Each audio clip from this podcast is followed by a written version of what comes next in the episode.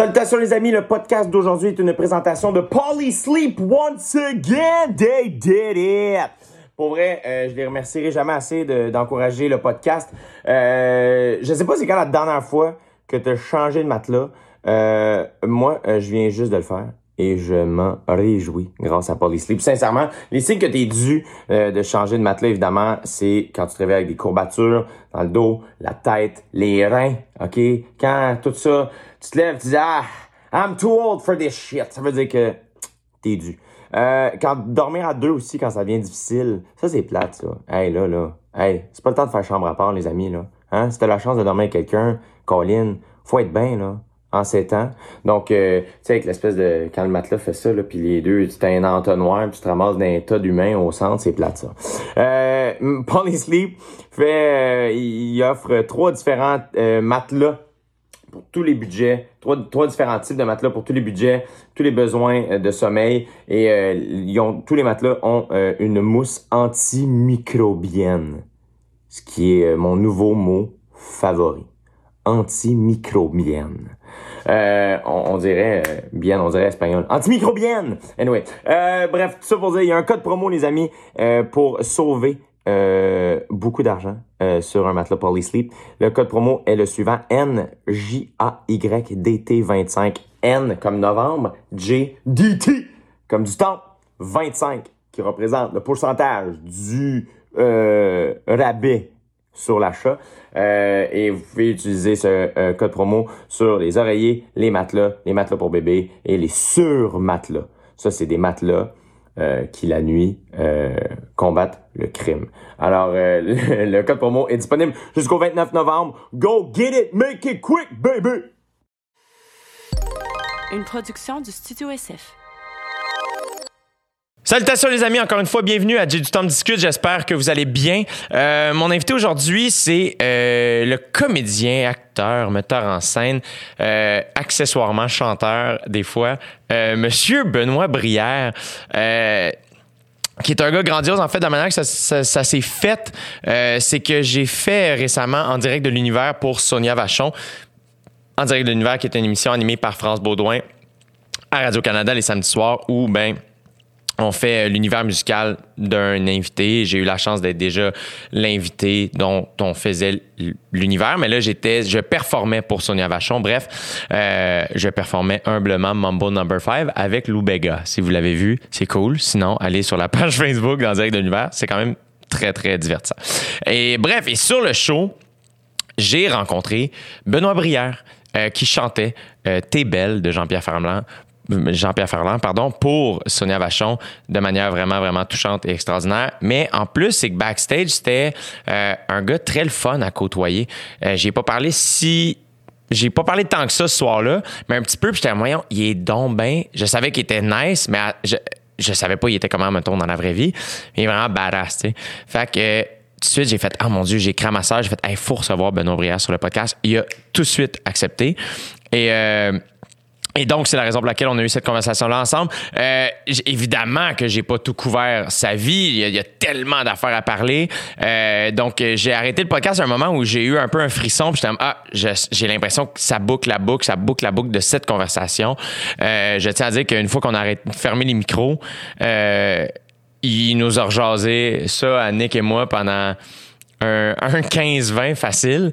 Donc, euh, assurément que je vais le réinviter. Il est extraordinaire. Je tiens aussi à mentionner qu'on a enregistré ce podcast-là le 2 novembre, donc quand même la veille des élections américaines. À un moment donné, on, on effrôle le sujet sans plonger dedans.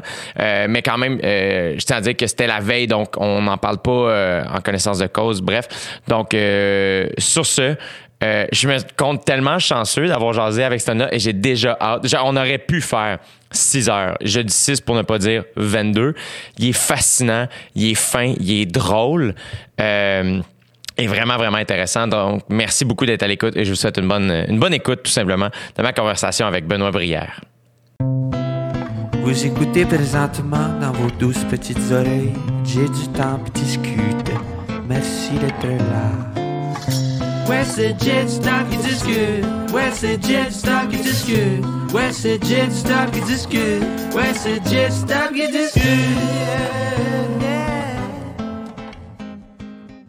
Mes parents, euh, mon père travaillait dans le champ. Mon père a toujours été un lève-tôt.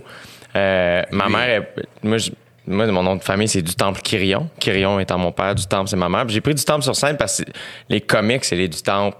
Les, les, les gens de party, les- c'est eux autres. Puis, fait que ma mère est pas tuable. Mais elle sort avec mon père qui, le 25, on reçoit, se force pour.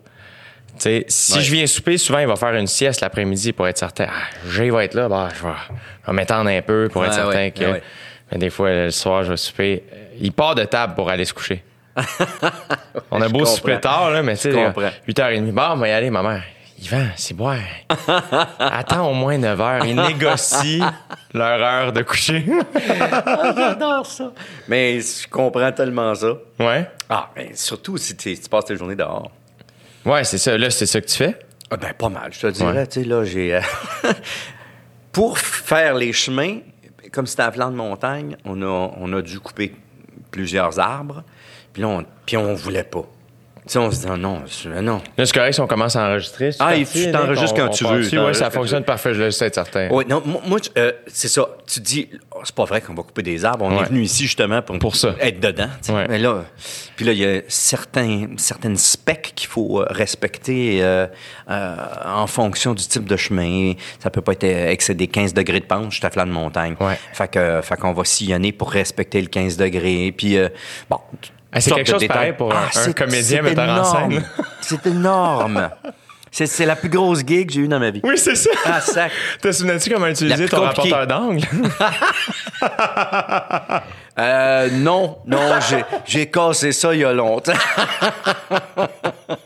J'essayais de plier ça. Ça plie pas bien Ça du plie pas bien. hein? Ah non. Non. Ça pète vite, je trouve. Bref, on, on- on est arrivé au bout de, de- de ce chemin-là. Puis euh, ça, a été, euh, ça a été épique. tu sais. C'est, un, en tout cas, c'est, formidable, c'est fait. euh, c'est là, on a coupé les arbres. Et tous ces arbres-là, à un moment donné, tu te dis, bon, ben, appelle un gars dans le coin qui dit, moi, moi, tu m'as te faire ça en bûche. Ouais. J'ai l'impression que je fais rien que ça dans la vie, corder du bois. Ah ouais, hein? Man, je pense que j'ai... euh, Là, à date, on s'est partagé, on pensait s'être partagé équitablement. On est comme deux copropriétaires. Là, Ouais. Puis, euh, euh, trois, en fait, mais deux euh, qui habitons là. Et puis, euh, à date, on, a, on, a, on, on s'est échangé six cordes chaque C'est bon. et il en reste autant Non. accordé, mais que c'est dans le bas de la- c'est dans le bas du chemin. Il faut avec le tracteur, on remplit le, le- le trailer, monte le tracteur en haut, décharge le trailer. Je fais rien que ça comme du bois, mais je suis rendu très bon. Je- Est-ce que ça. pendant la COVID, là, je vais me partir un job de de, de, euh, Oui, de cordeur. de cordeur de bois. Mais Mais il y a quelque chose de fort. euh, moi, cette année, j'ai- je suis retourné travailler dans le champ chez mes parents pendant la, la pandémie. puis, T'en euh, tellement. mais ça a fait. J'ai du temple. La prochaine fois, tu fais les vendanges, tu m'appelles. Gratis, gratis. Je veux Ouais. je veux pas, je veux pas d'argent. Je veux pas d'argent. Je veux juste le plaisir de ça. C'est des- juste le plaisir de. C'est vraiment, j'ai manqué, je manque les vendanges parce que je travaille pendant l'automne. Mais cette année, j'ai fait la première job qui était enlever les géotextiles. Donc, on protège. Là, ils sont Ouais. en train de les installer pour protéger pour l'hiver. tu sais. Ouais. Fait que je les ai enlevés. Mais quelque chose de fort de revenir à la terre, quelque chose de puissant là-dedans. Tu sais, toi, d'aller corder du bois, tu sais, je veux Ah. dire, on s'entend, là, t'as, arrêté de jouer brou Ouais, ouais. pour aller corder du bois. je veux dire, il y a quand même. Euh, certains diraient que c'est une drop. Moi, je pense pas.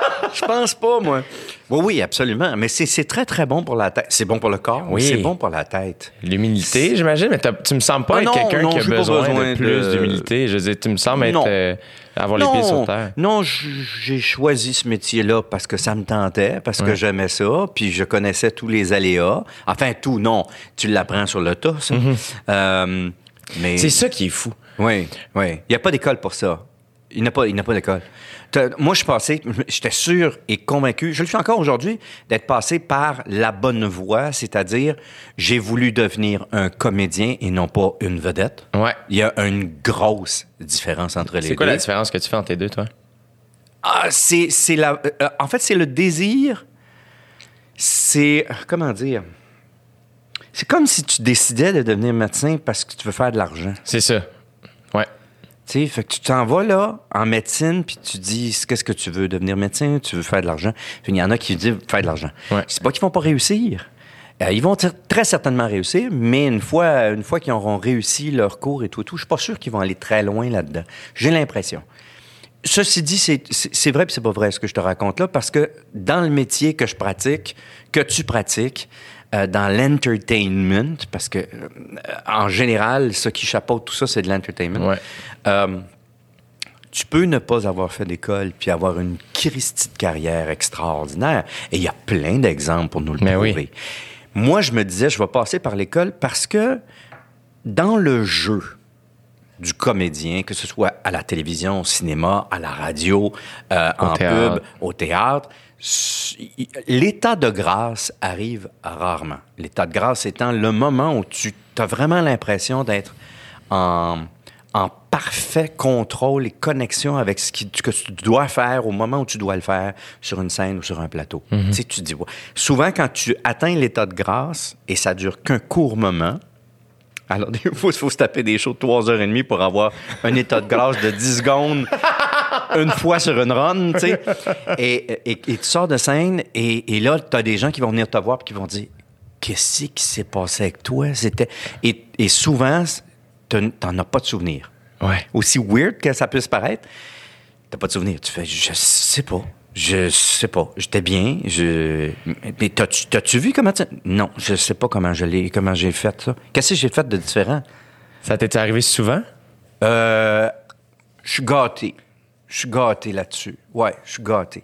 Mais tu sais, pour ça, il faut juste bien se préparer. C'est toujours le travail en amont qui, est- qui est- qui est le plus vrai. Donc, pourquoi je suis passé par une école de théâtre? C'était pour ça. C'est pour me développer des outils, pour bien me préparer. Pour arriver à jouer bien, relativement bien, en tout cas, tu le souhaites, quand tu n'es pas constamment en état de grâce. Ouais. Et tu es tributaire. Nous sommes nos propres instruments, instruments pardon. Ouais. Tu sais, un musicien sort avec une violoncelliste. L'instrument est un peu tout croche, il s'en va chez le luthier. Ouais. Tu comprends? Nous autres, on est nos propres instruments. on va pas passer mon temps chez le docteur parce que, oh, je file pas aujourd'hui. Non, ce soir, il y a un show. Ah ouais. Et les gens qui viennent voir le show, ils ont droit à un aussi bon show qu'hier. Ouais. Sinon plus, tu as un show de plus d'expérience. Ouais. Fait que, tu sais, donc, moi, je suis très conscient de la responsabilité que je me donne, mais qu'on devrait toujours avoir parce qu'on est des privilégiés de tout d'un coup avoir cette tribune-là, d'être sur une scène à un moment donné. Et toi qui, fais, qui as souvent fait des shows collectifs, Mm-hmm. cette exigence-là que tu as envers toi, est-ce que naturellement ça se propageait dans le groupe? Parce que je sais, moi, je, je- je partage ce sentiment-là, fait que ça Ouais. m'est déjà arrivé, mais je suis seul sur scène qui fait en sorte que Ouais. ça, je suis un maniaque, mais ça m'est arrivé quelquefois des, des mauvaises journées où tu fais, hey, ça me tente pas. Hey, man! Et Mais de ça faire- arrive plein de fois. Et finalement, ça prend trois minutes sur scène. Ah oui. Et- Et... je te trouve même généreux. Ouais, ouais, ouais. Hein? Tributaire du premier rire. Oui. C'est Et- souvent ça que je dis, surtout en comédie. Là. Absolument. Euh, évidemment, ça va être la même chose pour toi Ouais. en humour, mais tributaire du premier rire. La qualité du premier rire. Parce que tu peux te pointer sur une scène, mon vieux, un soir où t'es dedans. Comprends-tu? Tu l'as, t'es hot. euh, ah oui, ça me tente au bout à soir. Puis même, je vais improviser un bout parce que j'ai pensé à une affaire. Tu sais, tu pars, là. T'es craqué à l'os, puis t'as un premier rire. Et là, tu- et là, brr, Mayday, Mayday, pan, pan, pan, we're going down, we're going down. Tu, tu- tu sais, tu vas cracher, tu fais, ben voyons, ben voyons. Et le réflexe du comédien moyen, c'est d'en mettre un petit peu plus Oui. pour réveiller. Et souvent, ce petit peu plus-là, c'est juste la coche de trop qui fait Oui. que c'est encore moins drôle. Fait que t'es fourré. Tu sais, peu importe ce qui arrive, t'es fourré. Alors que t'as des soirs où, comme tu dis, t'arrives puis tu fais, hey, euh, si j'étais bien chez nous en pantoufles, ça allait bien, puis ça me le dit pas, puis je suis un peu tout croche, je suis fatigué, je m'endors, j'ai mal au ventre, euh, je relève d'une gastro, Ouais. ou je suis dans la gastro, ça arrive ça aussi. tu euh, laissez-moi des chaudières de tous les côtés de la scène, au, cas- au cas où que j'ai euh, les backstage. Bon, on va en souhaitant bon appétit à tous ceux qui nous Oui, écoutent. ben oui. Mais il y, en demeure pas moins que c'est ça. T'es, t'es tributaire de ça, puis de ton état. Puis là, t'arrives dans cet état-là, puis tu fais... Oh, oh, oh, oh. Puis là, le premier, puis le deuxième rire, puis toi, puis t'es quoi? Ah, pas là, t'es craqué. Puis là, tu penses que parce que tu sors de scène un soir où tu filais pas, tu vas pouvoir aller te coucher tout de suite après. Eh ben non, c'est pas le même, ça marche. parce que l'adrénaline, t'as, pogné. T'as kick in. Ah, Fait toi, que- tu dois avoir emmagasiné de l'adrénaline. Hey, Certainement que tu peux corder du bois, là. tu sais, je veux dire, t'as de l'adrénaline pour huit années, euh, huit, huit vies. Moi, je mets trois bûches à la fois. Oui, c'est Écoute. Drette, drette, drette, d'équerre, tout. Euh, oui, j'en ai beaucoup accumulé, mais dans la dernière année, où on ne fait plus de show, on calculait ça récemment avec mes comparses Martin Drainville, Le Guérin, de, des productions ménage à trois. Ouais. C'est très original, ça n'a rien à voir avec le vin. Euh, je m'excuse pour les compétiteurs. Euh, euh, qui est pas très bon d'ailleurs. Je- Mais bon, euh, c'est mon, c'est mon, mon éditorial personnel. Euh, mais très sympathique, par exemple. Très sympathique, parce que c'est un vignoble qui s'appelle Folie à deux. Et c'est un Français qui a marié une Américaine ou un Américain qui a marié une Française qui sont installés à Napa Valley. Puis je suis allé visiter ça. Puis Ouais. c'est, euh, ils sont très, très sympathiques. Mais ils font un vin commercial. Bref, ça pour dire que... Pour- Où c'est que je suis rendu? Je sais même pas où je suis rendu. De quoi tu parlais? Comment tu t'appelles? Donne-moi ton nom. Ah oui. Ah oui, Luc Guérin. est- Bon, c'est ça. On s'est dit là, récemment, ça fait plus d'un an qu'on n'a pas, on n'est pas monté sur scène. Ensemble? Tu sais, le Brou, là, ouais, Ouais. ben, à, là, ça a en donné. général, à cause de, Ouais. de, de la COVID. Euh, mais mais c'est ça, ça fait plus d'un an. On a arrêté euh, la première partie de la tournée, si tu veux, euh, mi-octobre, fin octobre passé. Et là, ça fait plus d'un an. Man, cette adrénaline-là, c'est une drogue dont on a besoin. C'est fou, hein? Et à un moment donné, tu fais, tu sais, le je, je te le cacherai pas que les premiers moments de la COVID, la pandémie, on s'est dit, ben, écoute, on va respirer un peu. On va se retrouver. Pour la première fois de votre Ouais, vie. ça va faire- oui, ça va faire du bien. On va se C'est pas long. C'est pas long qu'à un moment donné, t'as, fait le tour vite, puis tu fais, ah, là, le- la le jument kick n'importe. Oui, la le- jument kick n'importe. commence à- boy, ça s'appelle Let's go, allons-y. Et cette espèce d'entraînement d'adrénaline-là, euh, cette pression-là qu'on se met naturelle euh, euh, sur les épaules, sur nos propres épaules et sur l'épaule, veut, veut pas, par extension de nos collègues, même si c'est pas ça qu'on veut, c'est ça qui arrive toujours un peu, euh, ça disparaît, ça. Et là, récemment, nous avons eu tous les deux, toi et moi, à chanter dans une émission de télévision. Bon, mais chanter n'est pas mon premier métier. Mais vierge, ça faisait longtemps que je n'étais pas débarqué sur un plateau. J'ai jamais été sénère de même de ma vie. Je me disais, je serais plus jamais capable de me remonter sur scène. J'étais backstage avec Michel Louvain. Ouais. Et euh, Michel Louvain, qui a encore plus d'expérience. Très peu, très peu, quelques semaines. Et il m'a dit la même chose. Hein, comme, c'est encore énervant. Et, pas Et je d'entendre pense- Michel Louvain me dire ça, Oui, oui. il y a eu quelque chose aussi qui m'a rassuré de faire Ah, ben ça ne quittera donc non, jamais. Non, Non, même, je, je m'excuse, c'est de mal en pis. C'est ça, hein. Pour, pourquoi? Je sais pas. Est-ce que c'est parce qu'on a moins de résistance ou parce qu'on s'en met plus sur les épaules? Si c'est parce qu'on s'en met plus sur les épaules, pour moi, c'est de bon augure parce que tu as toujours la conscience du travail bien fait. Mais j'aime ce que tu as dit tantôt partout, aussi. là, euh, ça arrive, ça. J'aime ce que tu as dit tantôt. où, techniquement, tu as plus d'expérience qu'hier parce que tu as un Oui. show de plus. Oui. C'est quand tu ramènes ça à la base, là, Oui. c'est juste, c'est vrai, c'est ça. Oui. Et, et les gens ont de moins en moins d'argent pour la culture. On dira ce qu'on voudra. On a accès à tout ce qui se fait sur la planète ou à peu près. Ouais. Pour pas toujours grand-chose. Parce que c'est pas grave, ça coûte pas trop cher s'abonner à Netflix, mettons, là, pour ne pas les nommer. Parce qu'eux autres, c'est worldwide. Fait qu'eux autres, là, ton, là, 10 piastres par mois, là, ils, euh, ils vont, ils vont le chercher partout. Fait que- alors, ils en font de l'argent. Inquiétons-nous Ouais. pas pour Netflix, ça va bien. Pareil, aux dernières nouvelles, il paraît que ça va bien. Mais, euh, mais tu dis, euh, on offre un show, les gens doivent se déplacer, Ouais. on travaille des heures de fou, on est pogné dans les cons oranges. Euh, Ah ouais, on un fait soir de, semaine, là, Ouais. un jeudi soir, mettons, là, Ouais. un show, là, ça sent. C'est pour ça aussi que les samedis soirs sont si magiques. Puis des soirs de semaine, des fois, il va y avoir des, magi- des, des soirées. Moi, Ouais. il y a eu un mercredi soir que je me souviens. Ouais. Qu'est-ce qui s'est passé? Puis tu sentais que tout le monde a relâché son stress de la semaine en plein milieu. Parce que c'est la course pour se rendre à la salle. Ouais. Je vais finir à 5 heures, mais aller chercher. J'ai-tu le temps de manger? C'est ça. Là, j'ai-tu le temps de manger? Je sors du bureau 6h15, on se rejoint, mon amour, prends-toi un taxi, on se rejoint chez, euh, chez tel resto, euh, tu sais, au Saint-Gall, dans la Place des Arts, puis on va aller manger là, vite, vite. si t'en Bon, vas voir un show, tu digères, t'as juste le goût de dormir. C'est un double défi pour l'artiste. Tu sais, et t'as couru comme un maudit fou, et ça t'a coûté ton taxi, ton stationnement, qui est six fois le taxi, euh, euh, euh, ton billet, tes billets, ton resto. Hey, ça s'appelle un budget, ça. Ah oui, absolument. Alors que tu pourrais, regarde, je rentre à la maison tranquillement, j'enlève mes souliers, je mets mes pantoufles, je mets ça sur le pouf, On a mangé tranquillement, on s'assoit, on écoute le film quand on veut, puis, oh, je m'endors, je vais le finir demain. Tu sais, Ouais. bon.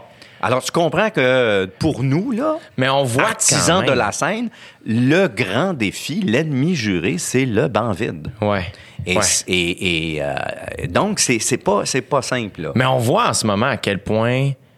euh, et il y a plusieurs personnes qui m'en parlent autour de moi, des gens près de moi ou loin de moi, euh, qui me parlent à quel point ils s'ennuient d'aller voir physiquement un spectacle. Ça, ça me rassure. C'est vrai. Moi aussi, ça me rassure vrai. parce que il y a beaucoup de gens. On réalise à quel point euh, les écrans dont on parle depuis des années, de dire on s'en va vers là, puis à un moment donné, il n'y en aura Mhm. Ouais. plus de spectacle vivant. Ouais. J'étais comme, je pense pas. Je ça existe Non. depuis toujours. Honnêtement, je pense pas. Puis là, on voit plus que jamais à quel point, hey, la semaine passée. On a besoin de cette communion-là, de cette réunion-là, pour si on n'aime pas ça appeler une communion, ça n'a rien de religieux.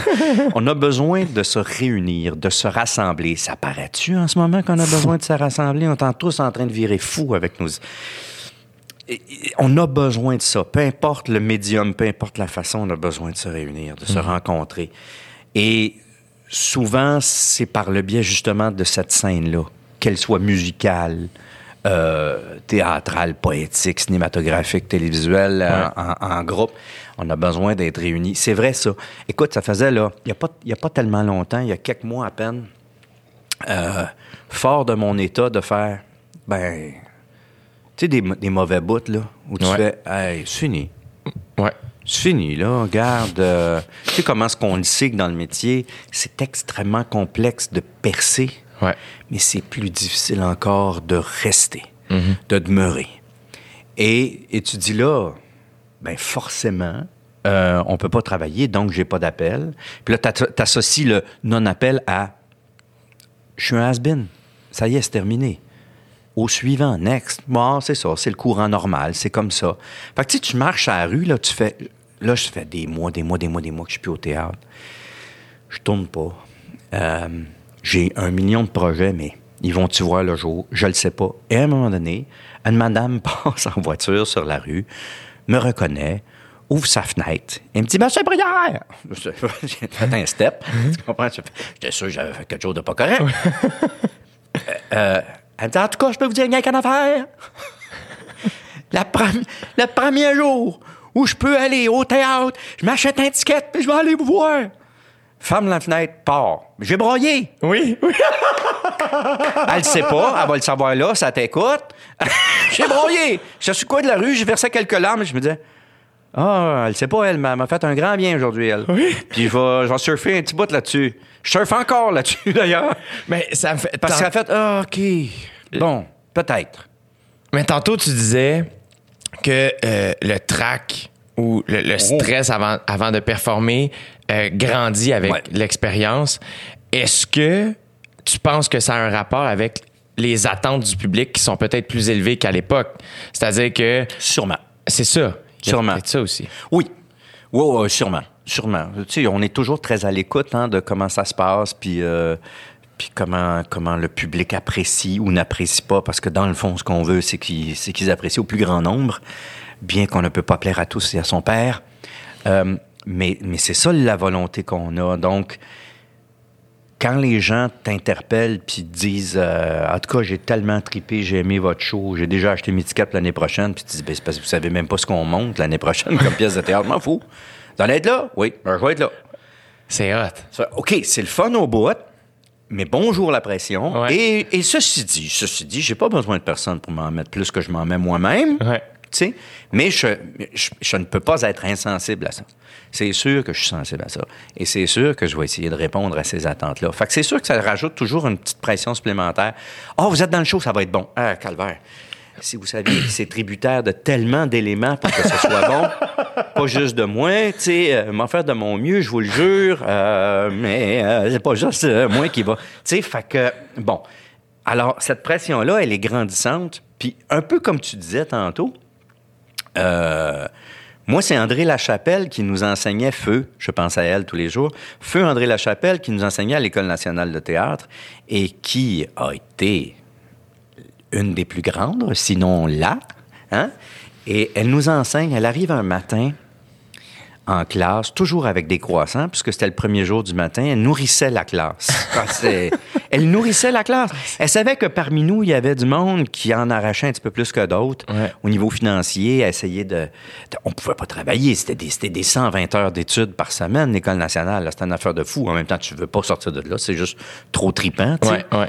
Euh, c'est comme vivre dans le film Fame. C'est pas, pas compliqué, c'est vivre dans le film Fame 16 jours par semaine, 4 ans de temps. Tu sais, ça ressemble à ça. Elle, elle arrive le matin puis elle dit Oh, avant qu'on commence à travailler, euh, est-ce que je peux vous faire une confidence Euh, Là, on est à 10 jours de la première d'un spectacle. euh, et euh, j'y arrive pas. Je trouve pas mon personnage. euh, je suis rendu trop vieille pour faire ça. Je, je peux pas y arriver. Je vais pas. y- Elle nous fait, elle nous met sur la table et c'est pas une angoissée. Elle parlait de son choix à elle, pas du vote. Non, du sien. Elle va monter sur scène. Eh, On le sait, deux semaines avant la première, on aurait dû être éboueur. Tu comprends? C'est ce qu'on aurait dû faire dans la vie. Puis on fait, qu'est-ce que je fais là, vierge? Et bon, alors, elle était dans cette période-là et André La... The André Lachapelle est devant nous et il fallait qu'elle nous dise à quel point elle se trouvait mauvaise, puis bonne. Elle n'était pas prête, elle n'était pas gagnante. Puis évidemment, elle a été grandiose, comme toujours. Mais on a tout fait, un peu comme tu as dit tantôt. Ah, OK, c'est pas juste nous autres. OK, même les plus vieux, euh, les plus de métiers. euh, Même les gens qu'on admire. Les gens qu'on admire sont aussi sénères. Ouais. Ils ont tellement l'air à faire ça, les deux doigts dans le nez, relax, hein, ouais, donc, une seconde nature. Yeah, let's do this. Mais non, ils sont sénères. Je comprends aujourd'hui. Moi, il y a une affaire que j'ai j'ai euh, écoutée. J'ai reçu Daniel Bélanger ici. Ah! Puis euh, Le grand. il, il te saluait pas. D'ailleurs, c'est chien. Ah, il est bien chien. il- pourtant, On se connaît peu, mais quand même, tu sais, on s'est croisés. il aurait pu. J'ai chanté une de ses tunes. J'ai endisqué une de ses tunes euh, du temple. Mets ça dans ta pipe. Laquelle? OK? Moi, j'ai fait un film, ça s'appelle. pas pas ma- magnifique, magnifique. Mais c'est un, c'est un film ag- agréable. Tu T'écouteras ça dans le temps des fêtes. Ça s'appelle Station Nord. OK? OK. Dans lequel je joue accessoirement le Père Noël. Alors, ouais, j'avais- mais c'était très agréable. J'avais trois heures et demie de make-up tous les jours. Ah, wow. Parce que j'avais dit, j'avais dit, je fais, pour ça, c'est pour la courte parenthèse, j'avais dit, ce serait bien qu'on ne me reconnaisse pas ou le plus tard possible dans le film. J'avais même exigé que mon nom n'apparaisse pas au générique d'ouverture. Ah! J'ai dit, générique d'ouverture, c'est le Père Noël qui joue le Père Noël. Fait que dans la promo, Et Benoît Brière n'existait pas. Il existait pour les adultes, tu comprends, dans la promotion, mais les enfants qui venaient, tu sais, t'as les cartons du début euh, avec les, les Oui. noms des acteurs Ouais. là, principaux, puis t'avais le Père Noël. Qui jouait le Père Noël, mais en générique de fin, t'avais mon nom qui passait avec tous les autres, et c'était, je jouais le personnage du lutin barbu. qui qui n'existe pas, mais qui était là. Bref, tu sais, trois heures et demie de latex dans la ouais, donc grosse. Mais là-dedans, le Père Noël est en perte de vitesse d'in- d'intérêt auprès des jeunes dans le film et il essaye de. Il se dit Ah, euh, je pourrais peut-être chanter une toune si ça pouvait devenir un tube, tu comprends? Euh, peut-être que là, les jeunes vont s'intéresser plus au Père Noël parce qu'ils chantent des tunes. Alors, dans le film en question, je chantais une toune avec un band, évidemment pour les besoins de la chose. Il fallait que quelqu'un écrive le texte, compose la musique, etc., etc. Et c'est Dan qui l'a fait. Mais je vais dire une affaire quand, quand t'es pas chanteur. Oui. OK, tu tentes. T'es pas chanteur. Et là, tu reçois chez vous une piste où t'as. Elle est complète, là. Tu sais, toutes les, tous les instruments sont là. Et c'est Dan qui chante ce que tu vas aller chanter en studio devant lui à son studio. C'était la première fois où j'ai porté une couche dans ma vie. Et pas la dernière, je te, je te précise. Écoute, j'étais devant Dan Bellanger. Puis, Ah non, puis moi, je capote. Là. Ben Vraiment, oui. c'est un, c'est un grand des grands. Je suis d'accord. Euh, à la fois au niveau musical, mais beaucoup au niveau des textes aussi. C'est Ouais. un, gars e- e- extraordinaire. Ouais. Puis, euh, et un gars d'une gentillesse Vraiment, vraiment gentil. inégalée. Et, et, et fait que là, je suis un petit peu déçu qu'il m'ait pas dit bonjour. Hein, pas, c'est pas grave, pas grave. Je le recroise des fois de temps en temps sur le plateau, je, je vais lui faire un finger. Ah, mais je l'avais. euh, quand j'étais en tournée avec mon spectacle, euh, euh, euh, ça doit faire. Euh, je me souviens pas c'est quand, mais c'était, je me souviens que c'était après la représentation de Chibougamau. Oh yes. Euh, et on était rentré à la chambre d'hôtel après le spectacle, ma première partie, mon directeur de tournée, moi-même, puis on pitonnait en prenant une bière dans la chambre. Et on était tombé sur le documentaire Le cri du rhinocéros de Oui. Marc euh, Labrèche, Oui. dans lequel apparaît euh, Daniel Bélanger. Et euh, il y avait ça qui ressortait, l'aspect où, tu sais, il y a plein de grands créateurs là-dedans où ils parlent constamment du doute, du Eh, trac, la peur boy. de se répéter, la peur de... boy. De voir Daniel Bélanger dire, je sais pas si les gens veulent entendre de la musique de moi encore. Eh boy, Dan, faut qu'on se parle. Mais Euh, moi, en milieu de Si tu écoutes, Daniel, j'aimerais ça que tu m'appelles. On, on a deux ou trois bières ou caisses de bières à prendre rapidement pour crever quelques abcès. C'est incroyable, hein? Mais c'est vrai que c'est ça. Mais t'entendre dire ce que tu disais depuis tantôt, Ouais. il y a ça aussi de faire. Moi, dans- encore une fois, naïvement, dans ma tête, je pense à Benoît Brière, je me dis, ah, man. il l'a eu, il l'a, il a compris. Man. Et, mais ce qui fait que t'es encore Benoît Brière, c'est que ce doute-là est encore là. Il est, il est de plus en plus grand.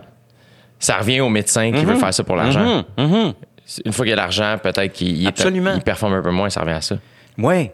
S'il était là pour ça. C'est ça, c'est C'est ça. ça, c'est ça qui est un peu problématique. C'est ça, que- c'est ça que j'aime pas. Tu comprends? C'est quand on, quand l'orientation de départ n'est pas la bonne. Ouais. Combien de fois ça m'arrive des jeunes qui me rencontrent, moins, moins de jeunes maintenant, ils me connaissent plus. Mais Il pense que t'es le Père Noël. Donne-moi une chance.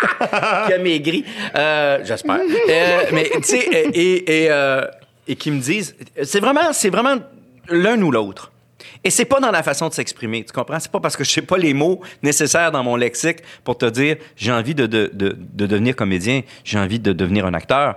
C'est, c'est la façon, c'est je veux devenir une vedette Ouais. ou je veux passer à la télé. Avez-vous des conseils, je veux passer à la télé? Euh. J'en ai pas de conseils. Avez-vous des conseils, je veux devenir comédien? Man, Plein. on va se rencontrer trois, quatre fois, trois heures chaque. Je vais te, je vais te dresser un tableau. On va, on va faire ça pour le fun. Avec, pla- avec plaisir. Euh, euh, mettons, qu'est-ce que tu dirais à cette personne-là? Ah! il y a tant et tant de choses. À... Oh boy! Combien de temps qu'on a, Ah, Jay? on a le temps que tu veux. OK, parce que, hey, il y en a des affaires. Parce que comme on se disait tantôt, là, en, en commençant notre entretien, on se disait, il y a des choses que tu apprends, il y a des choses que tu n'apprends pas. Ouais. Alors, l'École nationale, c'est formidable. C'est un, c'est un beau bagage d'apprentissage pour le jeu. Pour nourrir le quand je n'ai pas tout d'un coup l'instant sacré, le moment de grâce. Quand je l'ai pas, ben je suis outillé, je suis ba- j'ai un bagage pour pouvoir faire la job. Mais rentrer dans le métier d'une façon professionnelle, ou alors là, là, il y, a- il y a un certain nombre de choses que tu vas apprendre sur le tas, tu sais. Et souvent, je me suis demandé pourquoi je les écris pas, ces affaires Ouais. pour arriver à un moment donné à aller offrir peut-être à un moment donné un cours là-dessus qui est purement bassement technique, les technicalités de la business, autant à l'école euh, qu'au conservatoire. Partout où on enseigne le jeu pour des gens qui veulent faire le métier, l'école de l'humour, Ben oui. dire OK, regarde, il va se passer ça. Parce que c'est c'est- il y, a, il y a tant et tant de choses à savoir euh, sur comment être représenté, comment bien se représenter. tu sais. Puis c'est pas une affaire de personnalité, c'est une affaire de business-wise. Comment ça marche? Comment ça marche? Euh, Qu'est-ce que tu devrais euh, attendre d'un agent ou d'un gérant? Ça serait quoi, là? Si tu veux qu'il, si tu penses que ce gars-là, cette fille-là, va faire une bonne job, il faudrait qu'il remplisse tel, tel, tel critère. faut que tu saches ça avant de commencer, mettons. Ouais. Tu sais? Au lieu de rencontrer quelqu'un, puis tu te dis, ce quelqu'un-là, cet agent-là, ce gérant-là, ben, il représente un autre, il doit être bon. Ouais. Tu vois, mais c'est pas de même que ça marche. C'est pas de même que ça marche. Puis peut-être qu'il est bon, mais peut-être qu'il n'y a pas le clic, le déclic Avec toi. que- avec toi, qui fait qu'il va avoir autant d'intérêt de travailler pour toi, parce qu'il travaille pour toi. Ouais. Que, tu comprends? Euh, parce que souvent, on, on a l'impression qu'on on, on- on travaille euh, pour les autres, alors que c'est un peu l'inverse qui se passe. On travaille, excusez-moi, on travaille pour soi et pour les collègues avec qui on va travailler sur un projet ensemble. incluant le metteur en scène, incluant, in- incluant le réalisateur, le producteur. On, va- on travaille ensemble. C'est un sport d'équipe, cette affaire-là. Ouais, C'est un sport extrême. Fait que donc, euh, c'est ensemble que ça va se passer. Fait qu'il faut que tu saches un peu comment ça va se passer avec les autres, puis quelles, quelles devraient être les attentes Ouais, ouais. Divers, chacun des métiers. Chacun des métiers. Euh, parce que, visiblement, il y en a qui l'apprennent sur le tas ou qui décident de l'imposer sur le tas et que c'est pas nécessairement la, la façon de faire qui va être la, euh, comment dire, la, la, la, la meilleure en, en fonction de la qualité d'un produit qu'on va faire. On est beaucoup sur la quantité. Ouais. On est beaucoup sur l'enveloppe. Ouais. On est beaucoup moins sur le contenu. Euh, et ça, ça c'est un peu dommage. Ça- et ça va loin, là, ce que je te dis là. là. Je te dis, ça peut être des heures, des heures, des heures. À un moment donné, j'ai dit à un distributeur de films, dont je tairai le nom, euh, tu tu dis, en principe, en principe, un scénariste écrit un scénario pour lequel le temps qu'il met là-dessus et l'énergie déployée, il est payé. Déjà, ça n'existe pas. OK? Déjà, ce que je te raconte là, ça n'existe pas Ouais, ailleurs qu'aux États, mettons. Ouais. Euh, et là, il écrit, il prend des années pour écrire un scénario. C'est pour ça qu'il est payé, sinon, des années. Sinon, c'est un sideline. Et puis, Sinon- le sideline, ça va se sentir au final sur le scénario si Ouais. ce n'est qu'un sideline. Tu me suis? Oui. et là, en principe, au bout du projet d'écriture, tu intéresses un ou une réalisateur réalisatrice qui va faire Waouh, quel beau projet. Faisons un bout de chemin ensemble sur voici ce que j'en pense et voici ce que je vois comme réalisation, etc. Et ensemble, déterminons qui nous pensons qui devrait jouer là-dedans pour interpréter tel et tel rôle.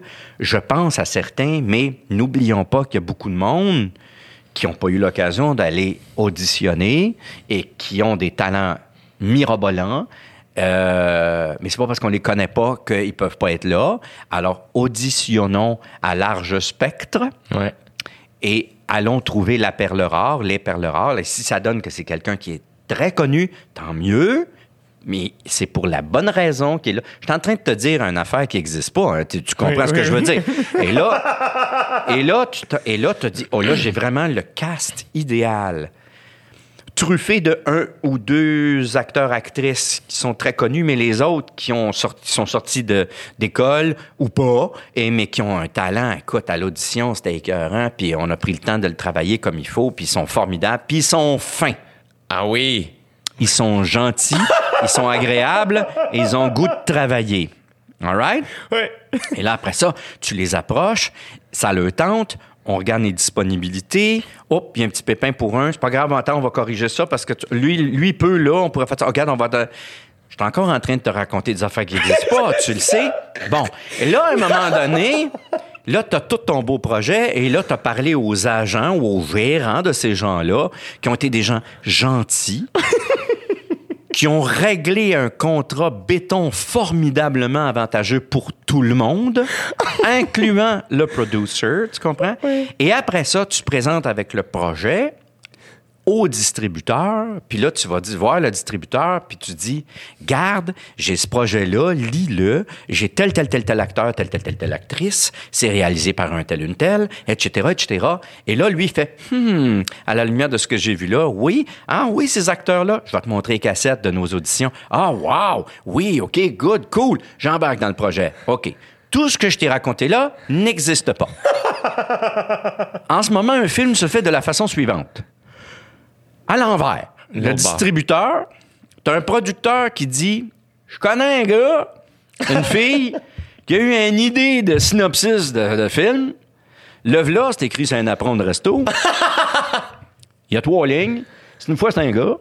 Il arrive là, puis la fille a dit ça, puis là, et là, il fait Ah, intéressant, OK. Et là, le distributeur dit OK. Alors, ça va être Patrick Huard. Ça va- là, il n'est pas écrit. Non. Ça va être Patrick Huard. Ça va être. Tu sais, et là, je nomme Patrick, que j'adore, by the way. Oui.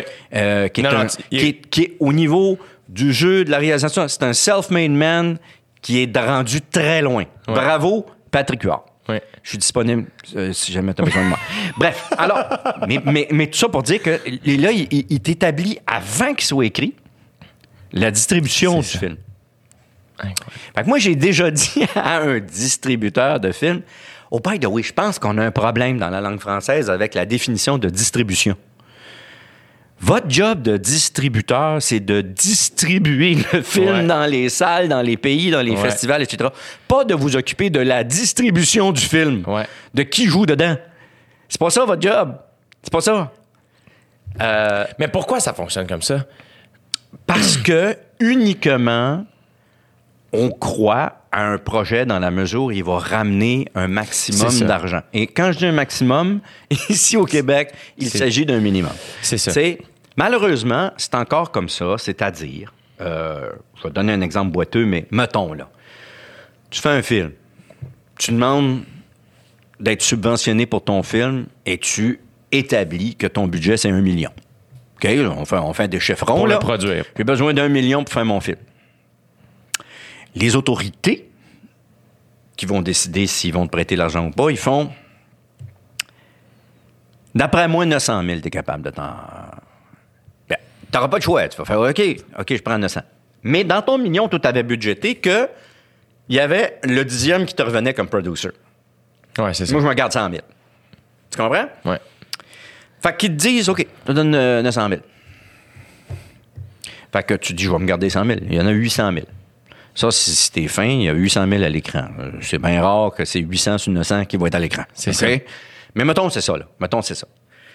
L'année prochaine, tu reviens avec un autre scénario. Tu vas revoir les mêmes autorités. Ils te disent, j'ai besoin d'un million. Ils disent, hum, t'as été capable de le faire l'année passée pour 900 000, hein? Moi, d'après moi, cette année, là, 800, t'es bon. Ouais, c'est ça. 800. Tu repars avec ton enveloppe de 800, tu vas te garder un 100 000. Ça, c'est quand tu t'es pas fait d'augmentation de salaire. C'est ça. Tu gardes un 100 000, il y a 500 000 à l'écran. And the way we go jusqu'à zéro. Tu comprends-tu? Ouais.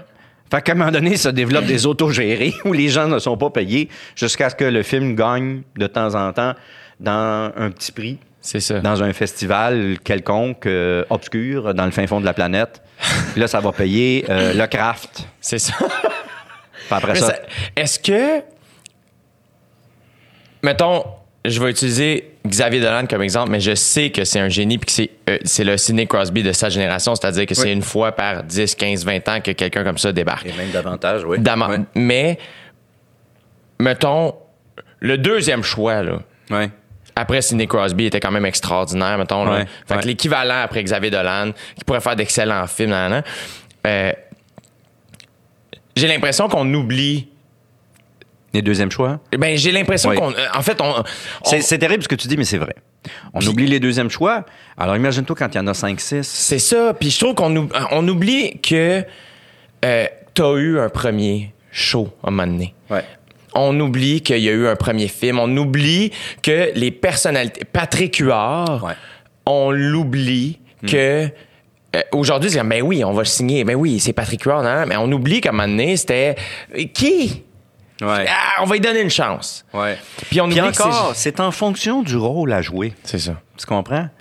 Euh, un acteur a, par formation ou déformation, Ouais. en principe, euh, le devoir d'être à large spectre. Il y en a beaucoup qui sont monocolores, tu comprends? Puis ça veut pas dire qu'ils sont pas bons, ils sont extraordinaires dans cette couleur-là. Mais ils vont toujours faire le même rôle tout le temps. Bon, t'en as d'autres qui sont extrêmement versatiles, puis qui vont être bons dans n'importe quoi, puis ça va être formidable. Bon, alors, les deux, quelque part, dépendamment du, du projet, se valent dans le sens où, qu'est-ce que j'ai de besoin là maintenant? Ouais, ouais. Mais c'est pas en fonction de ce que j'ai de besoin, c'est en fonction de qui c'est parce que ça va attirer. C'est ça. Et c'est là où j'ai beaucoup de misère avec ça, moi, tu comprends? Et pourtant, je suis parmi ceux, de moins en moins, mais je suis parmi ceux, encore pour le moment, pour une couple de- d'heures, euh, parmi les appelés, À qui ce, ce système-là Oui. est favorable. est favorable. Ouais. Mais je préférais de loin me faire dire, euh, c'est parce que là, vraiment, je t'ai vu dans telle affaire, mettons, qui est un petit show de rien pantoute, dans une petite salle de rien, mais calique, c'est ce que tu as joué là, j'ai vu là, pendant que je l'écrivais, ça. Ouais. Et ça, j'ai des couleurs de ça que j'aimerais retrouver dans mon film. C'est pour ça que je te le demande. Mais Es-tu capable de me livrer ça? Es-tu capable de me donner ça? sais? Mais c'est pas en qui- fonction de la qualité, c'est en ça que je fonction de. difficile au Québec, en fait, c'est que euh, c'est unique c'est au monde, c'est extraordinaire. Ouais. C'est la qualité de notre défaut. Le fait Ouais. qu'on soit peu, ça fait que j'ai- eu une carrière, entre guillemets, jeune, rapidement. Mais ça fait aussi que le côté les projets plus indie ou underground ou plus weird ou plus euh, l'audace Mm-hmm. manque. Euh, oui, oui. Ceux qui seront, euh, ceux qui auront les argents nécessaires pour se rendre jusqu'au bout, effectivement. C'est ça. Effectivement. Et- Parce que des projets de création, c'est pas ça qui manque per capita au Québec et des projets extraordinaires, mais qui ne trouveront jamais les argents nécessaires pour arriver à terme. Et c'est ça qui est une catastrophe, quelque part. Est-ce que est-ce que tu as une solution à Eh boy, que j'aimerais ça. Ouais. hein? Eh man, que j'aimerais ça. Il se passe pas une journée sans que j'y pense. Tu comprends? Il- Ouais. à tous les jours, je me dis, on s'adapte. Le jeu s'adapte. Le niveau de jeu n'est pas le même que quand j'ai commencé il y a 30 ans. Ah Et non, oui, hein? ça fait 30 ans.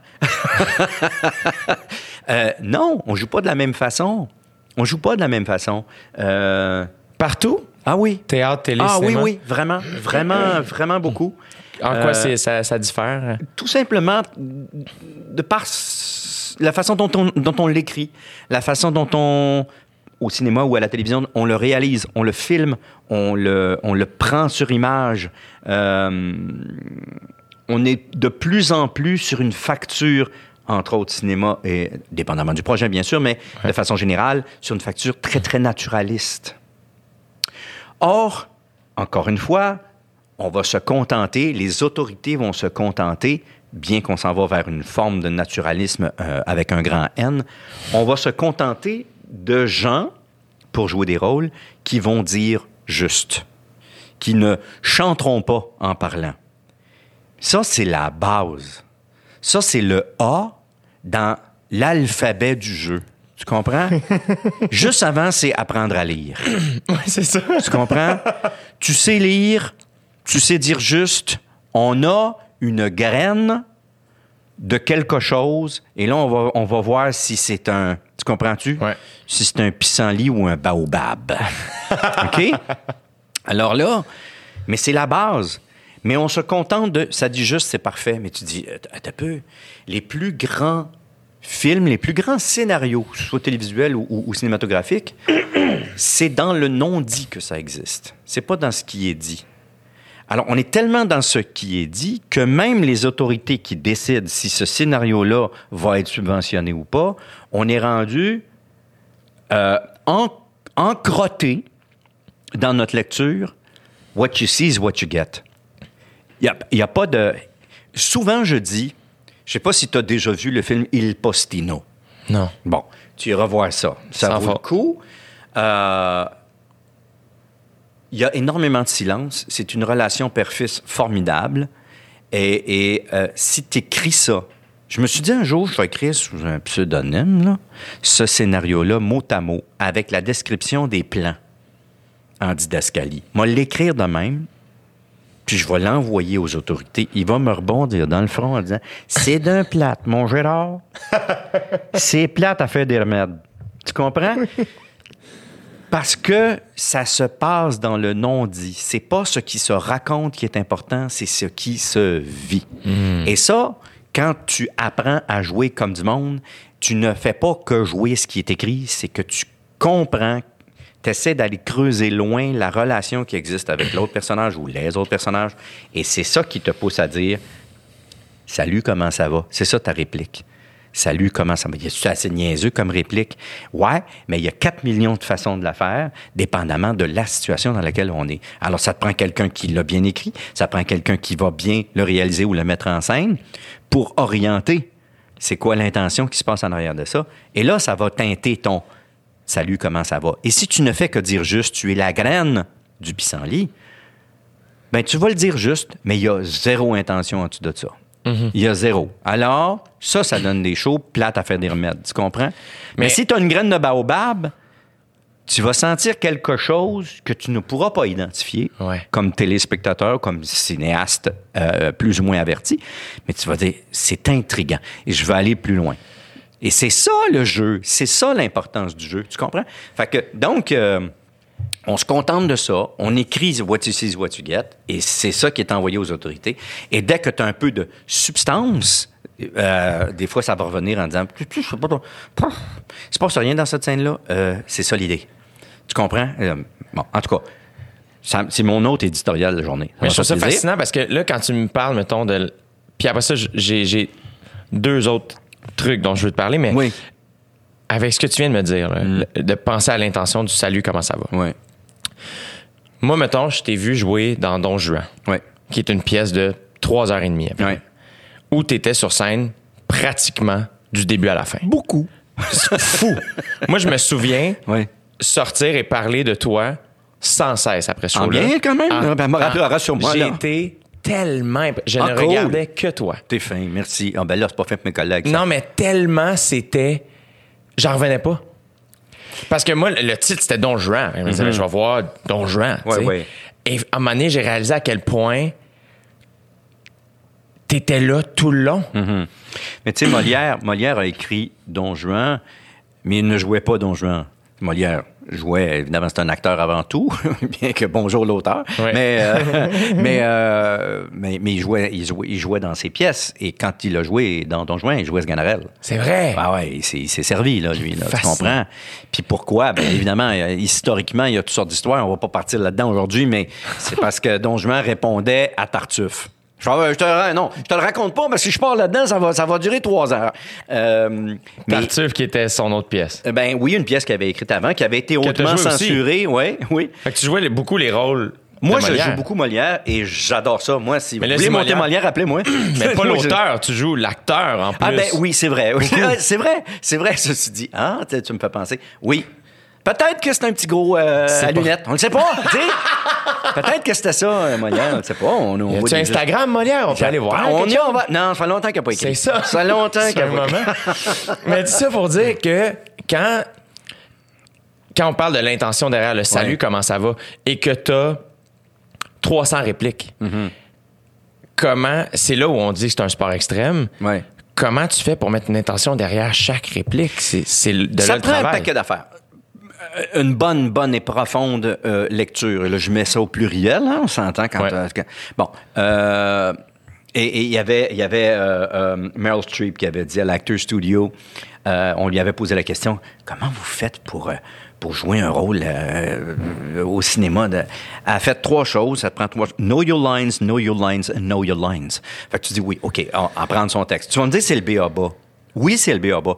Le plus tôt ça va être fait, plus ça va être en arrière de toi, plus ça va devenir une seconde nature, ce que tu vas raconter. Et plus tu vas trouver en le disant des intentions inhérentes à la véritable situation. Ça, ça prend ça. Ça t'aide ça. Ça te nuit pas.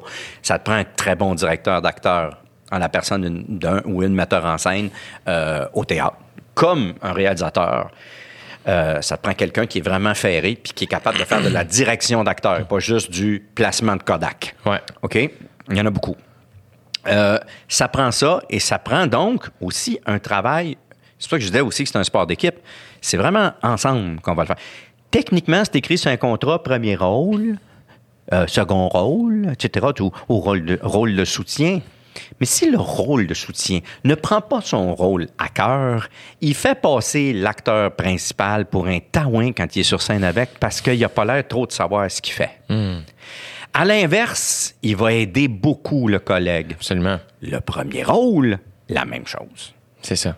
Quand le premier rôle est avec un rôle de soutien, il est au service du rôle de soutien. En fait, ultimement, il est au service de l'histoire qui est, en ça. train de se raconter. C'est un partage. On est ensemble, on travaille ensemble. C'est one-on-one. Tout d'un coup, c'est two-on-two. Mais on est ensemble. Fait que là, on part avec ça. Et puis, fort de creuser la relation, creuser aussi historiquement comment ça se passait à l'époque, pourquoi ça se passait comme ça entre le clergé, la royauté, l'institution, si tu veux, euh, la cour, les têteux, euh, les bourgeois qui ont l'argent. La cour a plus d'argent, mais les bourgeois ont de l'argent. Fait que la cour, les sangs bleus, ils vont essayer de se coquiner avec les bourgeois, pas parce que... Puis on va le faire en cachette parce que t'es pas supposé, mais c'est eux autres qui ont l'argent, fait qu'ils vont nous donner, nous prêter l'argent pour pouvoir vivre nos affaires de sang bleu. Tu comprends? fait que ça devient très complexe, mais là, tu... OK.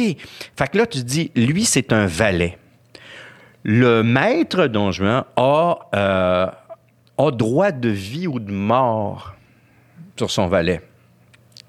Tu sais, c'est pas juste une affaire, je te mets dehors, là. Non, non, je te non. donne ton bleu, là, ton 4% puis euh, bye-bye. tu sais, même, c'est même pas je te donne ton 4 c'est je te donne même pas ton salaire pendant que tu travailles pour moi, mais travaille pour moi, puis t'as pas un mot à dire, c'est la game.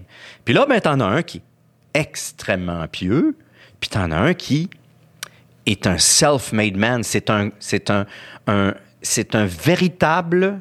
Euh, Don Juan est un véritable euh, euh, libertin. faut faire attention parce que libertin, pour nous, aujourd'hui, c'est un gars qui couche avec euh, tous les filles. et à la limite, tous les gars et toutes les chèvres. Mais lui, non, c'est pas ça. C'est un libre penseur. C'est un sang bleu qui a décidé de défier l'autorité. C'est énorme, là, tu comprends? Ouais. Et il a sa conscience qui est tipette à côté, qui est vraiment un valet, à qui le père de Don Juan a demandé surveille-le. Tu comprends? Ouais. Mais avec le peu d'autorité, voire pas du tout, qu'il Ouais. a, et le peu de verve, et le peu de connaissances. Et il n'a pas l'éducation, mais il croit. Il croit. Et ce que fait l'autre, c'est à l'encontre de la croyance. C'est contre le Dieu. Tu comprends? Molière a mis sur scène Tartuffe, un faux dévot, un faux curé qui s'est mis à fourrer toutes choses. Le bonhomme qui y croit, la bonne femme, etc. Toute la famille a foutu le bordel là-dedans. Le clergé a vu ça sur scène, en fait. Pardon, ça n'existe pas. Tu vas m'enlever ça de la scène. Et si on t'enlève ça de la scène, Molière est pas payé, sa troupe est pas payée, zéro sou pour la belle pièce que tu nous as créée. Arrange-toi avec ça. C'est pour ça que Molière a créé Don Juan, et c'est pour ça qu'il jouait Sganarelle. Il jouait le pieux, Qui croyait à tout. qui croyait, qui croyait, qui croyait, et qui arrête pas de dire si vous ne croyez pas Don Juan, le bon Dieu va vous punir. Puis pour ceux qui ont vu la pièce, tant mieux. Pour ceux qui l'ont pas vu, vous connaissez le punch de fin. Don Juan va mourir. C'est le gars d'histoire du gars qui est mort à la fin. Bon, il va mourir par une opération du, du Saint-Esprit, du bon Dieu, tu comprends? C'est le bon Dieu qui va le tuer. Alors le bon Dieu le tue à la fin de Don Juan. Sganarelle avait donc, avait donc raison. Et là, l'anecdote raconte que Molière regardait le roi, Louis XIV. Il a tendu la main, les yeux dans les yeux avec le roi, il a le dernier monologue, Sganarelle. Puis il dit Voilà, par sa mort, un chacun satisfait. Dans Tartuffe, tu m'as pas payé parce que je vous ai démontré sur scène un, un- un faux curé. Là, je te dis, c'est le bon Dieu lui-même qui est venu punir un, un pénitent. Tu comprends? Il est venu, il est venu l'assassiner. Tu as eu ce que tu voulais? Et il finit en disant Mes gages, mes gages, mes gages, paye-moi à cette heure.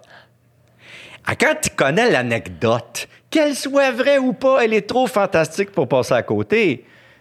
C'est incroyable. C'est pour ça que moi, je, tu comprends-tu, je disais ce monologue-là à la fin du show à chaque fois en tendant la main vers le public. À cette heure, paye. Vous êtes content, là? On l'a fait tuer, là. Le gars qui pense autrement, qui pense pas comme tout le monde, qui est contre le bon, les bondieuseries, là, ben le bon Dieu est venu le chercher. Vous êtes content? À cette paye. Fait que, tu sais, fort de tout ça, c'est ça qui bâtit ce que tu as à jouer. Fait que quand on revient au début du show, puis tu fais salut, comment ça va?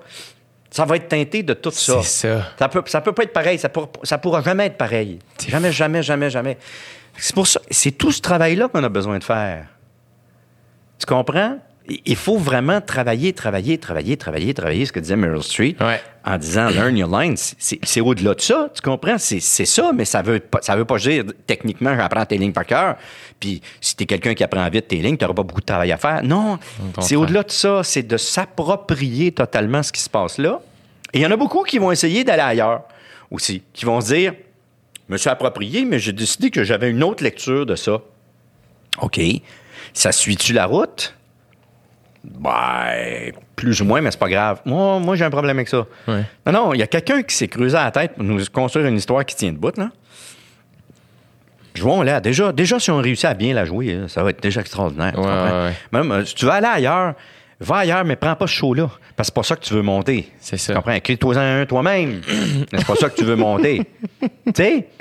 Tu sais, il y a des versions formidables de, de Shakespeare, de Richard III, tu sais? Le gars, il a une ligne écœurante à dire, Richard III, quand il, à un moment donné, là, il, il est sur le bord de, de, de se- de se, de se faire mettre à carreau pour pas raconter les histoires. Mais, tu sais, il y a une réplique formidable où il est tombé de son cheval en pleine bataille et son cheval s'est sauvé et qui crie Faire droit devant au ciel, a horse, my kingdom for a horse. Et là, tu as décidé de faire une version où c'est un nazi. Alors, Richard III n'est plus un roi anglais, mais c'est c'est Hitler. C'est Hitler. Il est dans son char, puis son char veut pas partir, puis il dit A horse, my kingdom for a horse. Et je fais Excuse-moi, je viens de débander. Parce que là, elle marche plus, cette ligne-là. Coupe-la.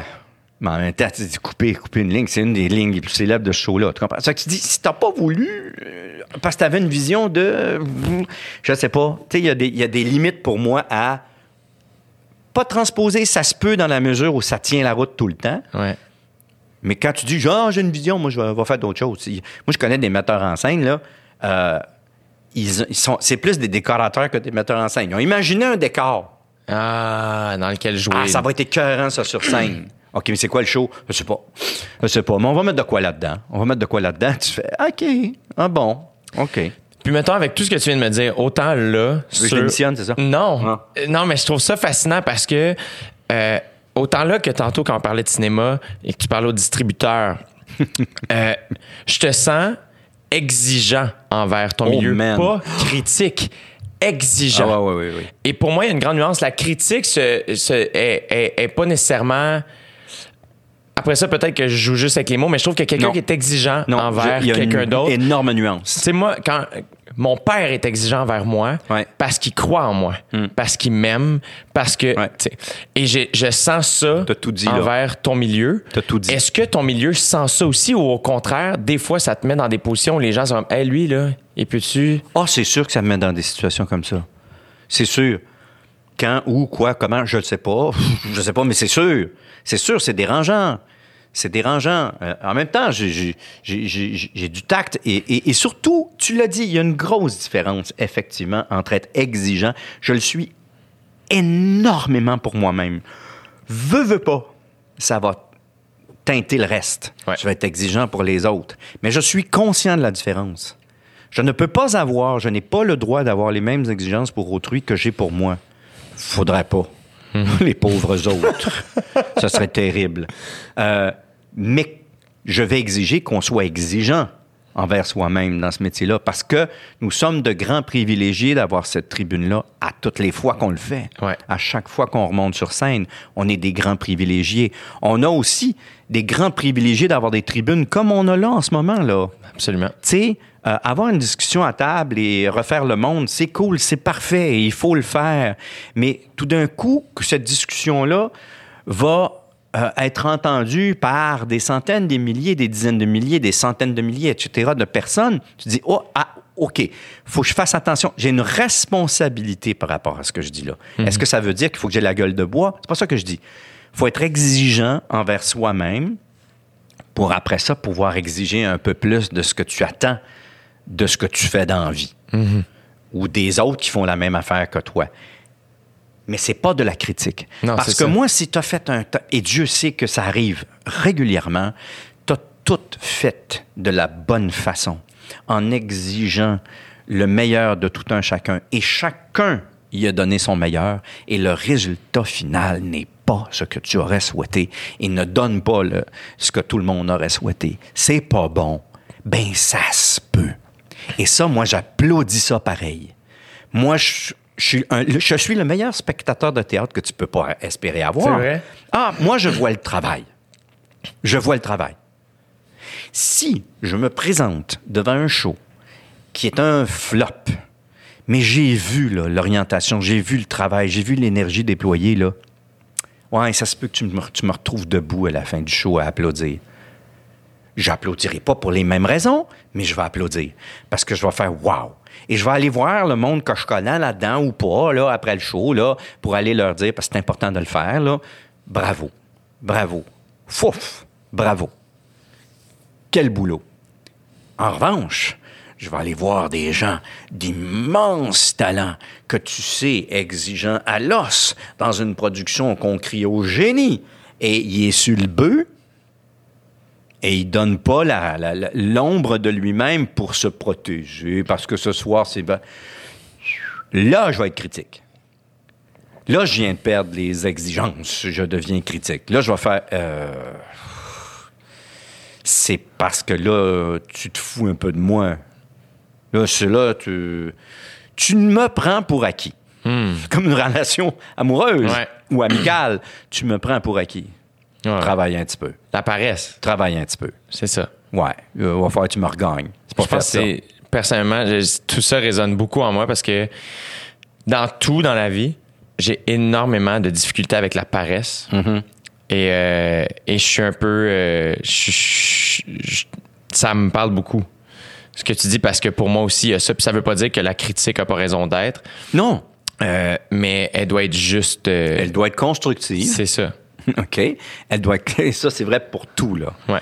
Parce que la critique est devenue aussi un métier à travers les années, depuis toujours d'ailleurs. Euh, bon, à travers les années, à travers beaucoup d'années. c'est devenu un métier, tu sais. Puis on dirait que ceux qui ont de plus, le plus de notoriété là-dedans, c'est ceux qui ont le plus la langue sale, tu comprends? Ouais. Parce que ça devient un show Ouais, en soi. tu sais. Là, je- moi, non, c'est là, là où je décroche. Mais je trouve ça fascinant quand on parlait de Molière tantôt de voir aussi. Moi, c'est ça que je trouve fascinant quand les gens disent Ah, on peut, on peut plus rien dire. Euh, Molière en est un Oh, exemple avec ce que tu m'as raconté de faire. Il s'est littéralement fait dire ça, tu peux plus faire ça. Et il a trouvé le moyen De le faire pareil. de faire pareil. Et ça, ça témoigne de l'intelligence. Oh oui. Et, Et des risques aussi, des risques qu'il- a pris. Mais dans la mesure où il dépeint une société, la façon dont il l'a dépeinte, euh, c'est... euh, tu comprends? Il n'est pas en train de revendiquer, de prêcher pour sa propre paroisse. Il est en train de mettre sur papier et sur scène les travers de la race humaine en général, qu'elle soit de sang bleu ou pas. Tu comprends? Fait que- et ça, c'est son génie. Et c'est pour ça que ça, ça passe à travers le temps. C'est ça qui fait les chefs-d'œuvre. C'est c'est quand on parle de l'homme à l'homme. Et puis, c'est là qu'on se rend compte des fois qu'on n'a pas beaucoup évolué. tu comprends? Hmm, qu'on n'a pas beaucoup évolué.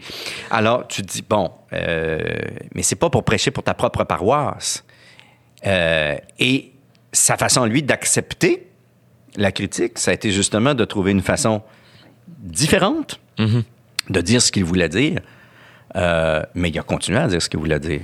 Tu comprends? Oui, absolument. Et il a accepté la critique. Ça aussi, c'est une autre affaire. Ouais. tu regardes l'extrême droite américaine actuellement, il y a, ben, je dis américaine, euh, on se rend compte qu'elle est très, très, très vivante chez nous, mais tu dis, on peut même pas discuter. Ouais, c'est ça.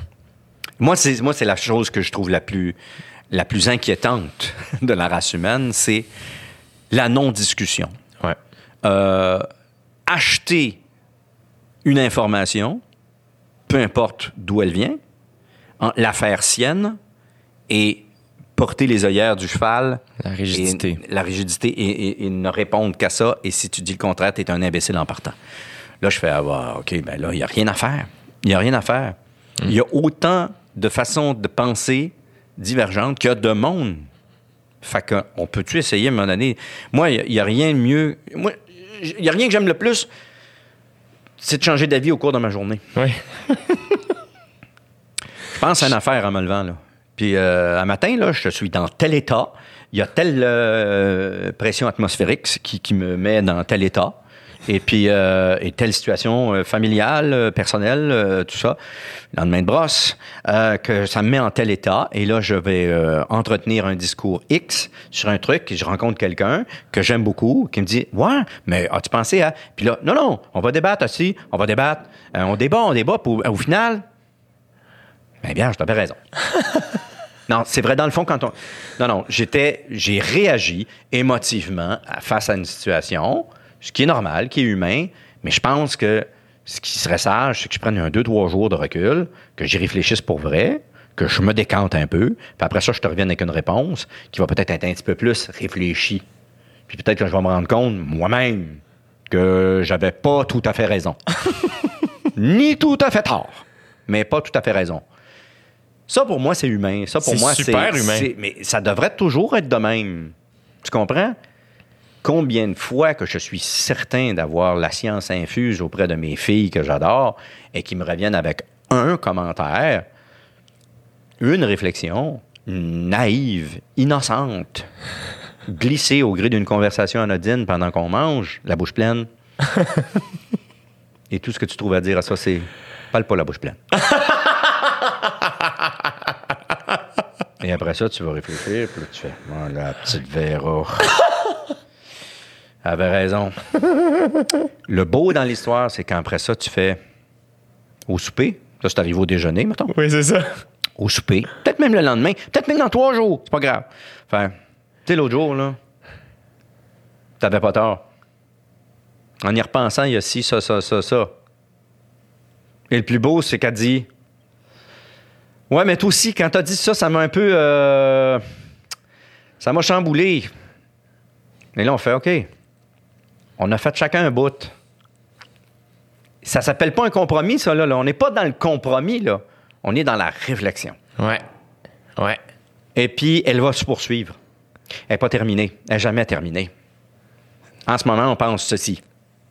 En ce moment, nos autorités sanitaires nous disent faites ceci. C'est parce que, dans le fond, la Moses de COVID, on la connaît pas. C'est ça. On connaît des souches, on sait que on, on comprend deux, trois affaires, mais on le sait-tu pour le. Non, mais on devrait faire ça en ce moment. Ça devrait normalement nous donner un coup de main. Faisons-le donc. Ben oui. Moi, c'est ça que je me dis. Parce que ces gens-là, ils ont réfléchi, ils en ont fait des carrières scientifiques, ils ont réfléchi à ça. tu comprends-tu? Mais ça se peut que dans six mois, là, ils vont dire On vous avait dit ça? Ben, OK. Là, on le sait, là. On, a- on a découvert, là, à force de recherche et tout et tout, là. OK. Là, on change. OK, on change. C'est pas Ah, si vous étiez des trous de cul il y a six mois. Non, non. C'est juste rendu là. On Ouais. est rendu là. Ça évolue. La pensée évolue. Tu sais, mané, réfléchissons. C'est ça qu'on dit. Arrêtons d'être. toi, mettons, cette ouverture-là ou cette réflexion-là Mhm. humaine, est-ce que tu l'as toujours eue? Est-ce que ton Oui. métier t'a accompagné là-dedans? Ça t'a aidé à. Oui. Toutes ces réponses sont bonnes. C'est ça. Oui. Oui, je l'ai toujours eu. Est-ce que j'ai toujours eu la sagesse de répondre immédiatement à ça? Non, non, non. Euh, une des matières qui m'a fait le plus triper, et je vais t'étonner, euh, au cégep, vraiment, c'était la philo. C'était la philo. Eh, Dieu sait que, tu sais, avec ta gang de chums, là, quand tu rentres au cégep, t'es supposé, en principe, haïr la philo. tu sais, quand tu sors, là, secondaire 5, là, on finit à 4 heures. À 4 heures, on s'en va au terrain, puis on va aller jouer au football. On est 15, let's go. Ouais. M'ennuie de ça, d'ailleurs. Ouais. Mais je pourrais plus jouer au football, j'ai plus les genoux. Mais je pourrais être coach. Fait que, et, et- et- et là, tu dis, on, euh, et, on, on- fait que t'es dans ce mode-là, puis là, on, tu rentres à- au cégep. Oh, t'es dans le monde des grands.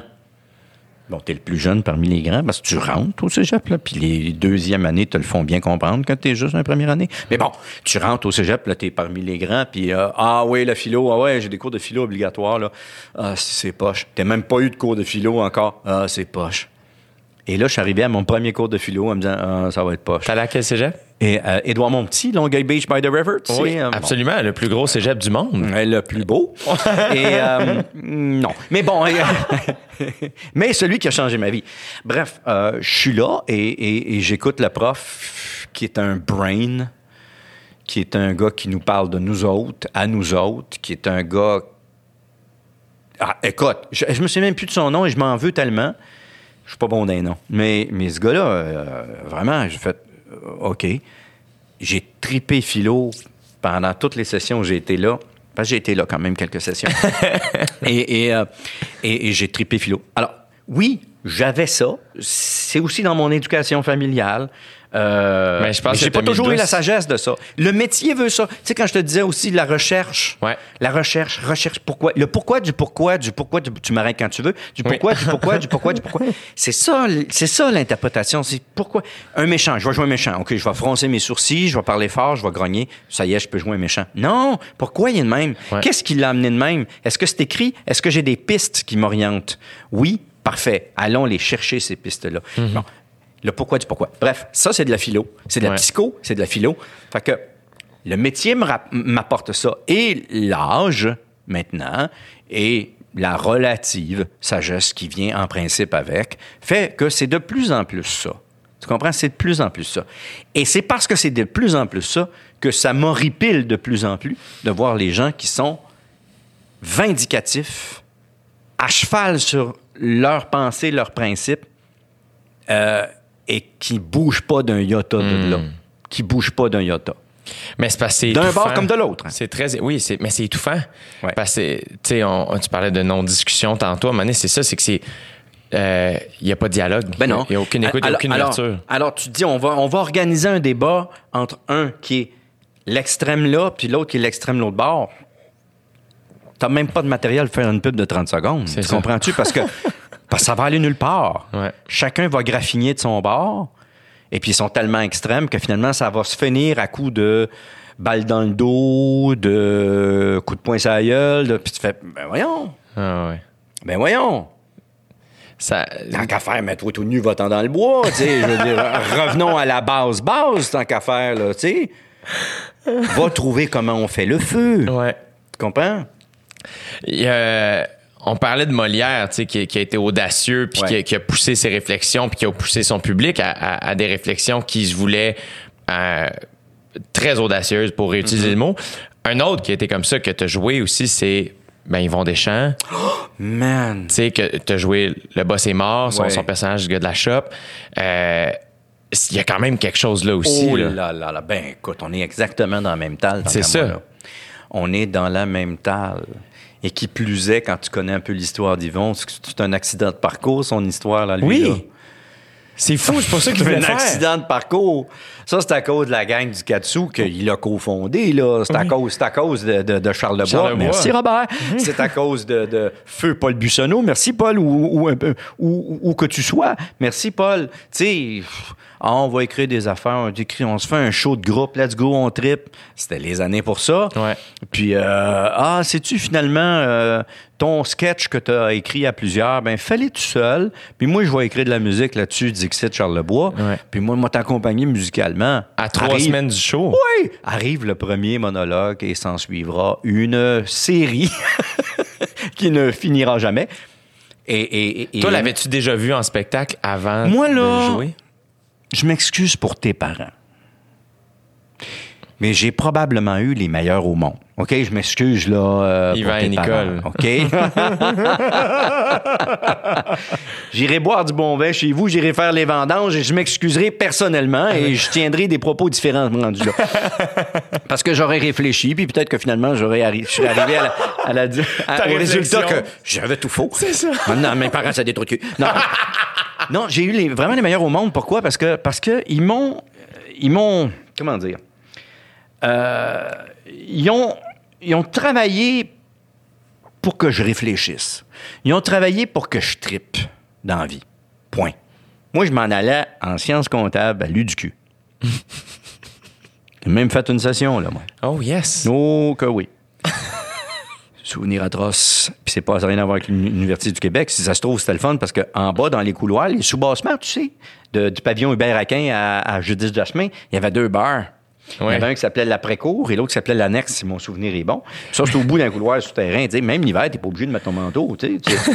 fait que, hey, la- hey, hey, le bac était 80 cents. Let's go. As-tu une idée? Ya ya! Fait que. Fait que, non, je suis pas devenu alcoolique, c'est pas là, c'est la COVID qui m'a rendu alcoolique. Voilà, Non, oui. mais non, mais tu sais, à un moment donné, tu te cherches, tu te trouves plus, puis euh, j'ai toujours été un peu dans un élément de panique en, en se disant, je te fais une, gr- une grosse curve, là, mais dans un élément de panique où, où tu te dis, euh, qu'est-ce que je veux faire, qu'est-ce que je veux faire, je sais pas qu'est-ce que je veux faire. Secondaire 3, tu veux-tu faire de la chimie, de la physique ou tu veux faire de la musique? Ben, j'aime ça faire de la musique. Mais je peux pas en faire en faisant de la chimie physique, non? Faites quoi, chum? Faites quoi, boys? Ben là, écoute, euh, musique, euh, tough, hein? Fait que, euh, ah, ouais.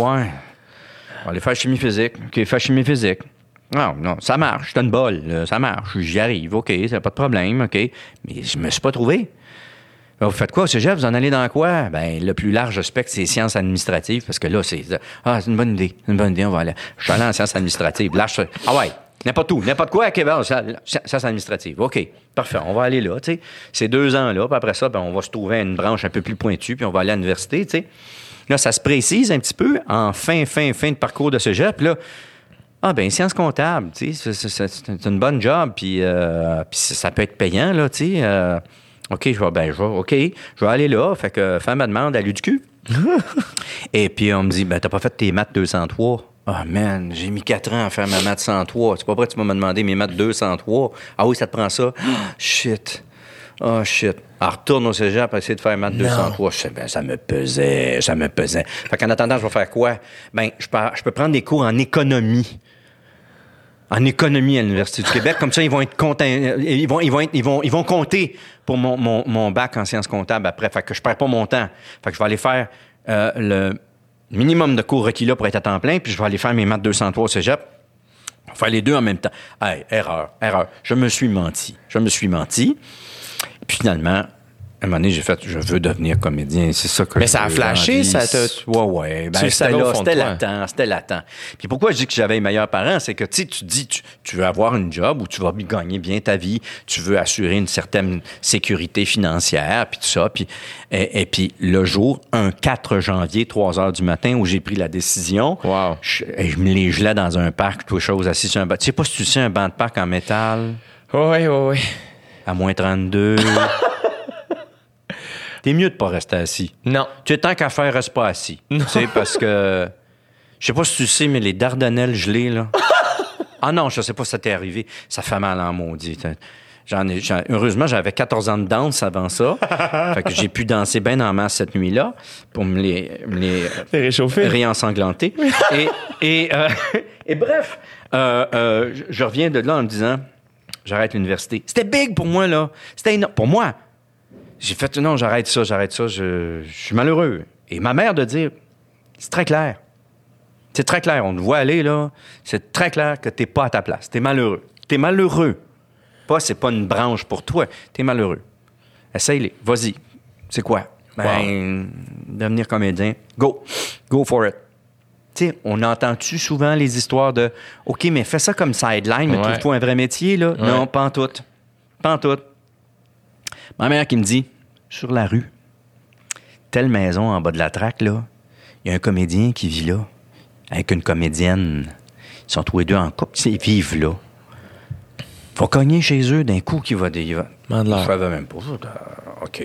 C'est vrai? Là, t'as quel âge? Là, tu viens de lâcher l'université. Là, oui, oui. Là, j'ai vingtaine. 21. Wow! Je pense. Oui, 21.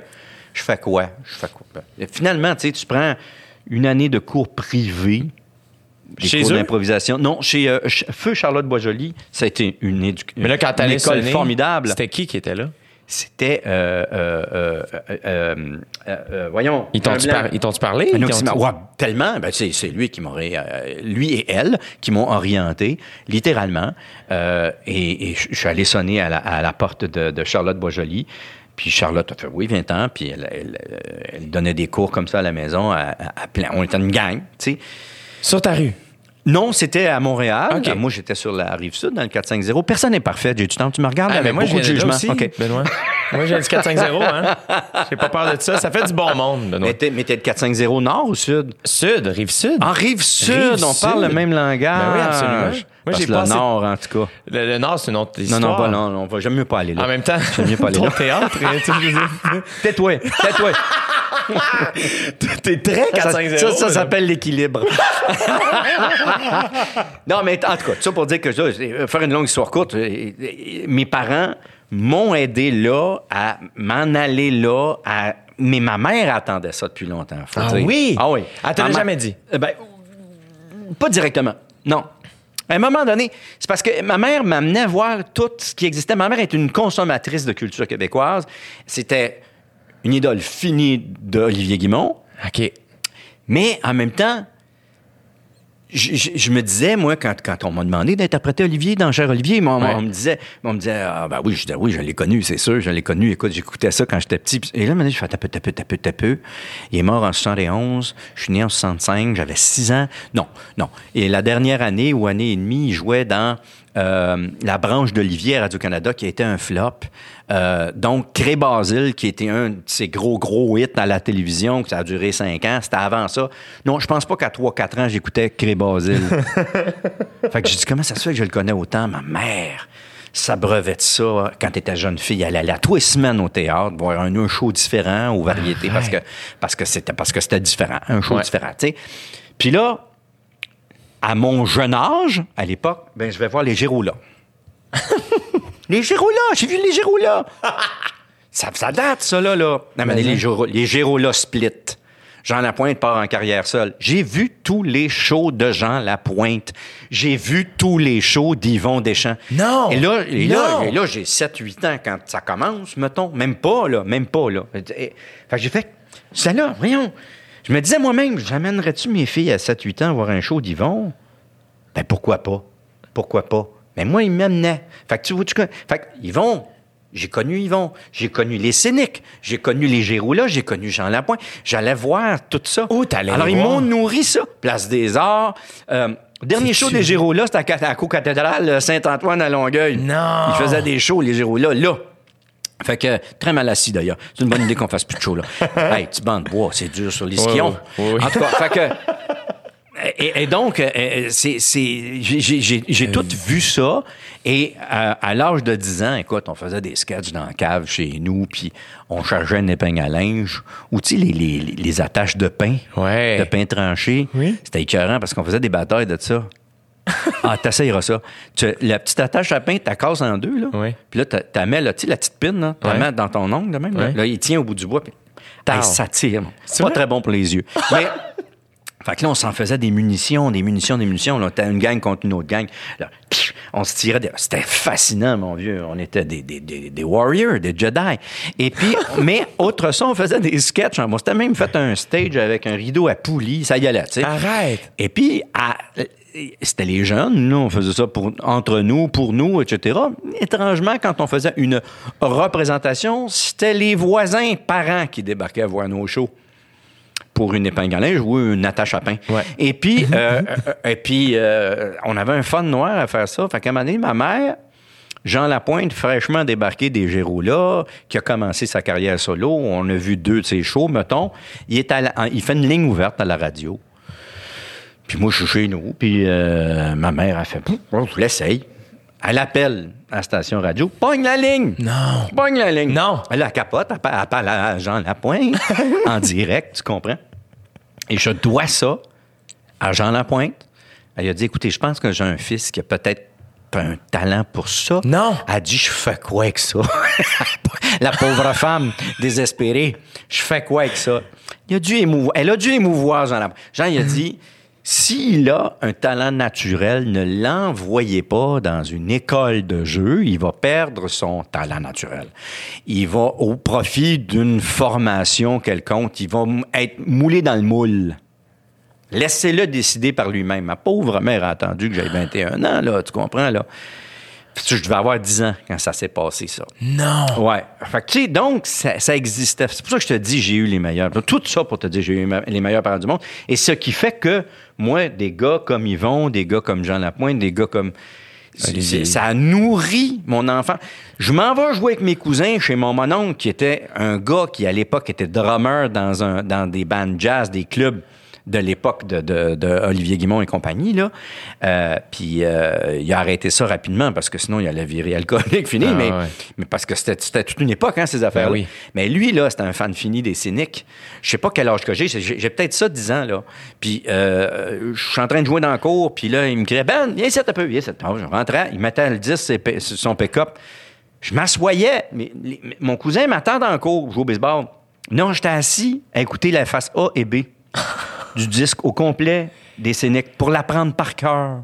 Hey, mais, les- mais tu comprenais-tu? Je dire, les Scéniques, il y a quand Je même un comprenais niveau... ce que j'avais à comprendre. C'est ça.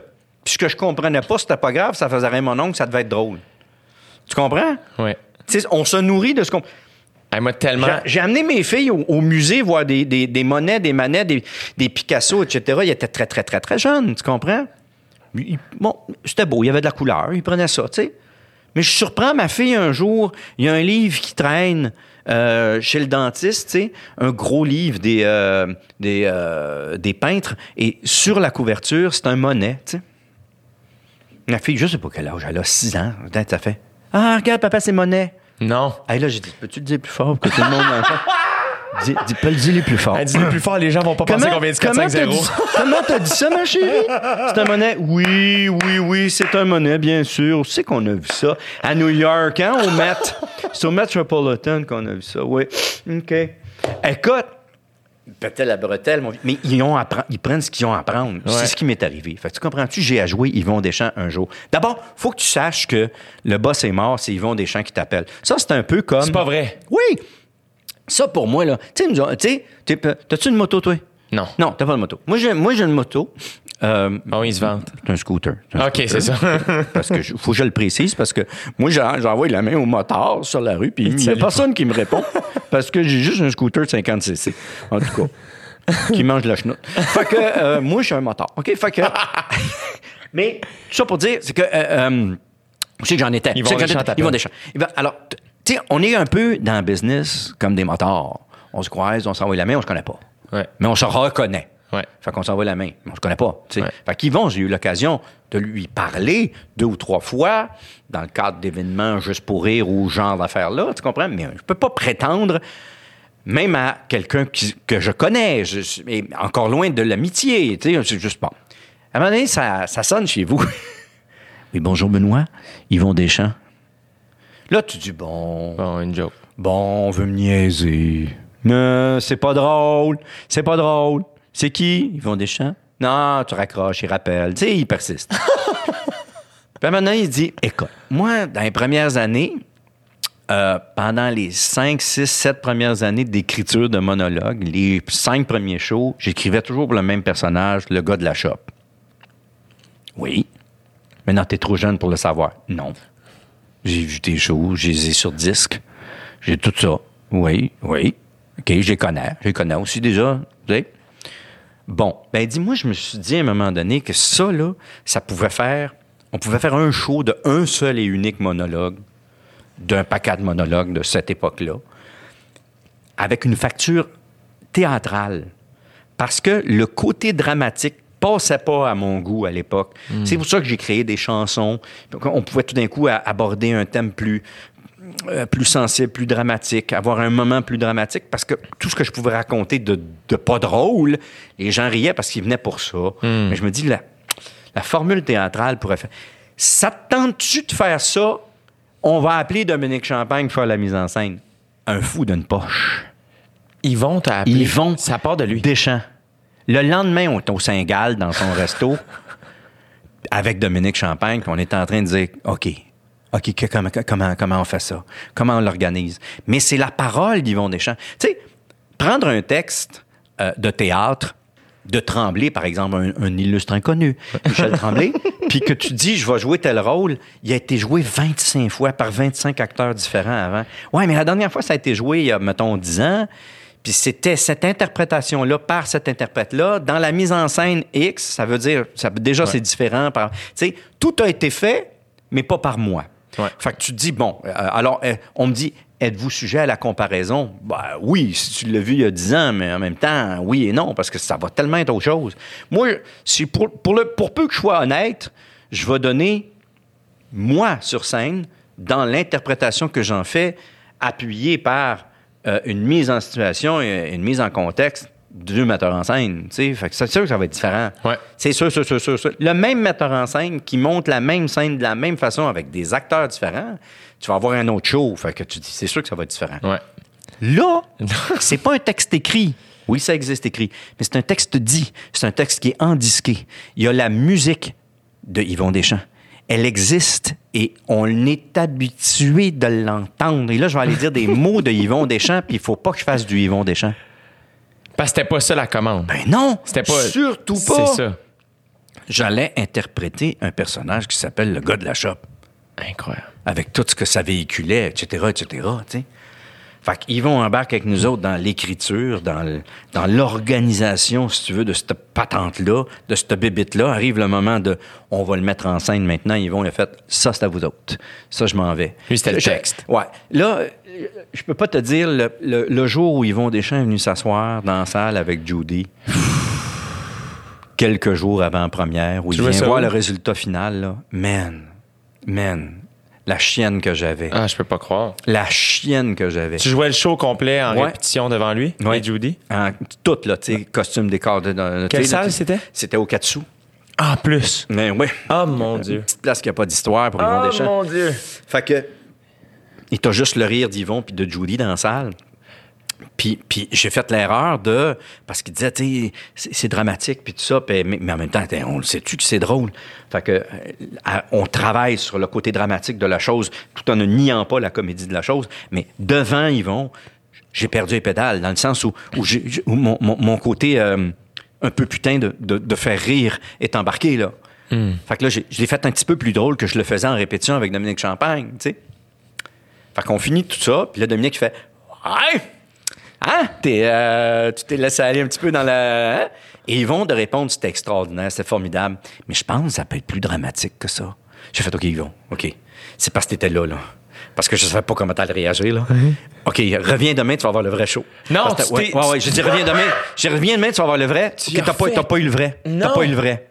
Parce que j'ai, j'ai, j'ai, j'ai fait. Ah, OK. Ben, avec raison. Je suis devant Yvon. euh, puis, tu sais, on l'entend, Yvon, quand il rit. Ben oui. Fait que, puis t'espères qu'il va rire, tu sais, parce Ben que oui. même si c'est ses propres affaires qu'il a inventées lui-même, tu dis. Écoute, c'était extraordinaire, en même temps, euh, une panique euh, effroyable. Mais c'est une des affaires les plus, les, les plus merveilleuses que j'ai à jouer dans ma vie, tu sais. Deschamps, jouer du Deschamps. Mais là, les fameuses lignes qu'on entend, là, tu sais, là, puis que. On veut pas le savoir, on veut le voir. Ouais. Tu sais, bon. Quand j'arrivais à ces bouts-là dans le show, vierge, si je me dépêchais pas à le dire, le public le disait avant moi. C'est sûr, c'est sûr. Moi, il me disait la beauté de la chose. Si, si j'ai un blanc de mémoire, j'ai juste à demander à quelqu'un dans la salle. Ils vont m'aider. Ils vont, ils vont me sortir du trouble. Tu comprends? Tout le monde le sait par cœur. Les gens marmonnaient les répliques avant moi. C'est sûr. Tu dis à quel point c'est une icône. C'est un. C'est une, une affaire que tout le monde connaît, puis qui venait réentendre dans une autre facture, mais qui venait réentendre. Mais est-ce que les gens étaient ouverts à cette autre facture-là? Parce que. Absolument. Ouais, c'est ça, OK. Parce que ça devait être stressant, ça aussi, le fait de. Man. De, de voir jouer du Deschamps différemment. Es-tu sujet à la comparaison d'après toi? C'est ça.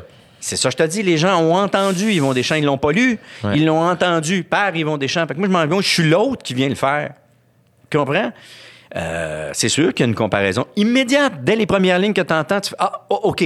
Fait que si tu acceptes le deal en partant, ben, tu vas te laisser bercer par ce qui se passe là. Puis ça marchait, tant mieux. Mais tu aurais pu aussi faire, prendre la décision en partant. Ah, ouais, non, non, c'est tellement différent, ça ne m'intéresse pas. sais. Il, y a, il y a dû y en avoir, là. Il y a dû y en avoir. Mais la réponse que j'avais à la fin des shows, c'était, exceptionnel. En même temps, c'était très, très, très dramatique. Ouais. Et j'ai vécu là ce que j'avais jamais vécu avant, euh, que toi, tu dois vivre quand tu le fais ou quand tu le faisais, le one-man show. T'avais jamais vécu ça. J'avais jamais vécu ça. Là, t'es tout seul? Es-tu tout seul, toi? Eh. T'es-tu tout seul? Ouais.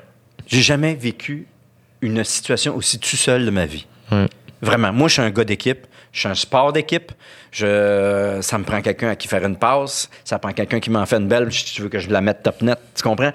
Euh, et là, t'es tu seul. T'es tellement tout seul. Je partais en tournée. Des fois, ça- je prenais un bon deux heures pour me mettre en situation, si tu veux, me, me maquiller, me préparer, etc. Des fois, j'arrivais.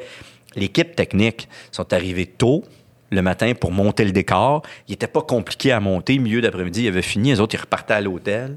Ils allaient souper tranquillement. Moi, j'arrivais à l'heure du souper au théâtre. Il n'y a personne. Je me maquillais, etc. 7h22, ils débarquent. Ben, on va se faire un petit soundcheck parce que la salle ouvre à 7h30. OK, monte sur scène. C'est le premier bonjour de la journée, ça.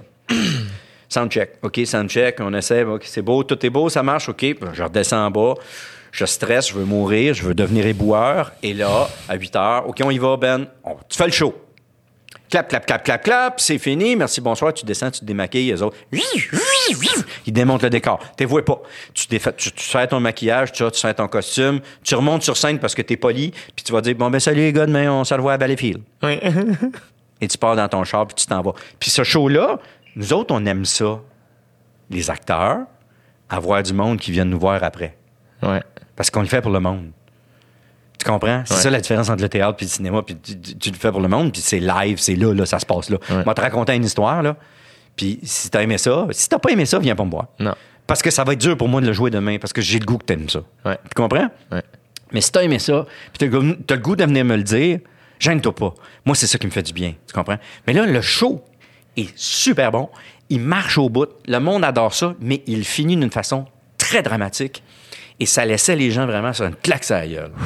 Ça, les gens sortaient de là ébobis, Toi, comment tu sortais de là? vidés. C'est sûr, c'est sûr. Mais les gens étaient comme en état de choc après le show, tu sais. Fait qu'ils n'étaient pas dans un état d'extase de fin de show comique où on fait je vais aller dire qu'il est drôle. Non, c'est c'est une fin de show où les gens sortaient en se disant Wow! Ouais. Ils l'avaient dans le caisseur. Fait qu'ils n'étaient pas enclins, naturellement, ils l'étaient pas d'avance, mais là, encore plus enclins à venir me le dire après. Fait que j'étais encore plus tout seul. Ah, Il y a des journées, là, au quatre sous, je débarrais à pas du théâtre. Parce qu'il y avait personne avant moi, tu comprends? Ou le concierge. tu. Ouais. Puis il y avait moi puis le concierge dans la bâtisse. Incroyable. Puis là, j'allais me préparer. Puis je, je quittais. Il y avait moi puis le concierge. Tu C'est sais, ça. puis c'était ça. C'était ça. Man! J'ai vécu le tout seul. Fait que j'ai beaucoup, beaucoup, beaucoup, je l'ai toujours eu, mais là, c'est vraiment, c'était comme clair dans ma tête, beaucoup d'admiration pour les gens qui font du one-man show. C'est euh, c'est vraiment particulier parce que c'est une montagne russe, parce que euh, eux, dans leur tête, euh, c'est collectif. Ouais, c'est all together now. Exact. T'embarques, puis il y a du monde, puis les gens t'applaudissent toi, puis les gens rient à tes jokes, puis Ouais. c'est tes textes, puis c'est toi qui joues, puis c'est Benoît, il était génial. Il parle de toi après dans le chat, tout ça. Mais toi, de là, mettons, euh, moi en tournée, évidemment que mon directeur de tournée, c'est un, un allié, un ami très, très proche. Mais. Mais évidemment que j'ai développé une complicité avec ma première partie, Charles Pellerin, parce que on vivait la même chose. Cette Oui. petite solitude-là, on la brisait ensemble parce que on, avait cette compréhension-là de ce qu'on venait de vivre weird ensemble.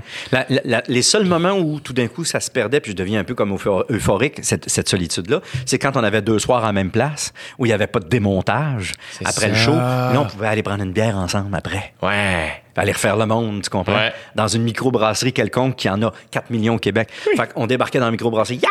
All right! Ah, mon Dieu, j'ai des amis. Hein? Je suis avec du monde. Je peux pas croire. Je suis pas dans un hôtel ou un motel en train de juste euh, zapper, tu sais. Mais quand tu les nouvelles. vivais ça, est-ce que tu devais penser à Yvon? Man, tout le temps. Tout le temps, tout le Parce temps. que lui, tout ça a été temps, ça, sa vie, Ouais, tu sais. Ouais, tout le temps. Lui, il me disait, heureusement, que dans les, les, les longues premières années de travail, il y avait toujours un band. Il y avait un Ouais. band avec lui. C'est vraiment beaucoup plus tard dans sa carrière où il a fait vraiment cavalier seul sur scène. Ce bout-là, il m'a avoué qu'il l'avait trouvé très, très ordinaire. Très rough. Justement à cause de cette solitude-là. Parce qu'en plus, il avait vécu le contraire avant. Là, Ouais. là. 5-6 musiciens, là, on finit le show. Là. Ah ouais, c'est une autre affaire, là. Dans ces années-là. débarque au resto, on est sept, là. Puis, Ouais. euh, tu sais, ah ouais, ils sont, euh, en Quand- tout cas, c'était une autre affaire. Quand tu as joué ce spectacle-là, est-ce que ta mère a eu la chance de le voir? Euh, non, ma mère n'a pas vu Le Boss est mort. Non. T'as-tu pensé à ta mère aussi? Eh, man, tellement. Tous les jours, en fait, tous les shows, depuis le décès de ma mère puis de mon père, tous les shows. Tous les shows, je fais Ah, shit. Mais je me dis quelque part. Ils voient, puis même ils ont- ils sont aux premières loges. Oui. Alors je me dis, c'est correct, ça va aller. ça va aller. Moi, mon père est décédé, là. Ma mère est décédée trois ans avant mon père, et mon père a vu la première de Là.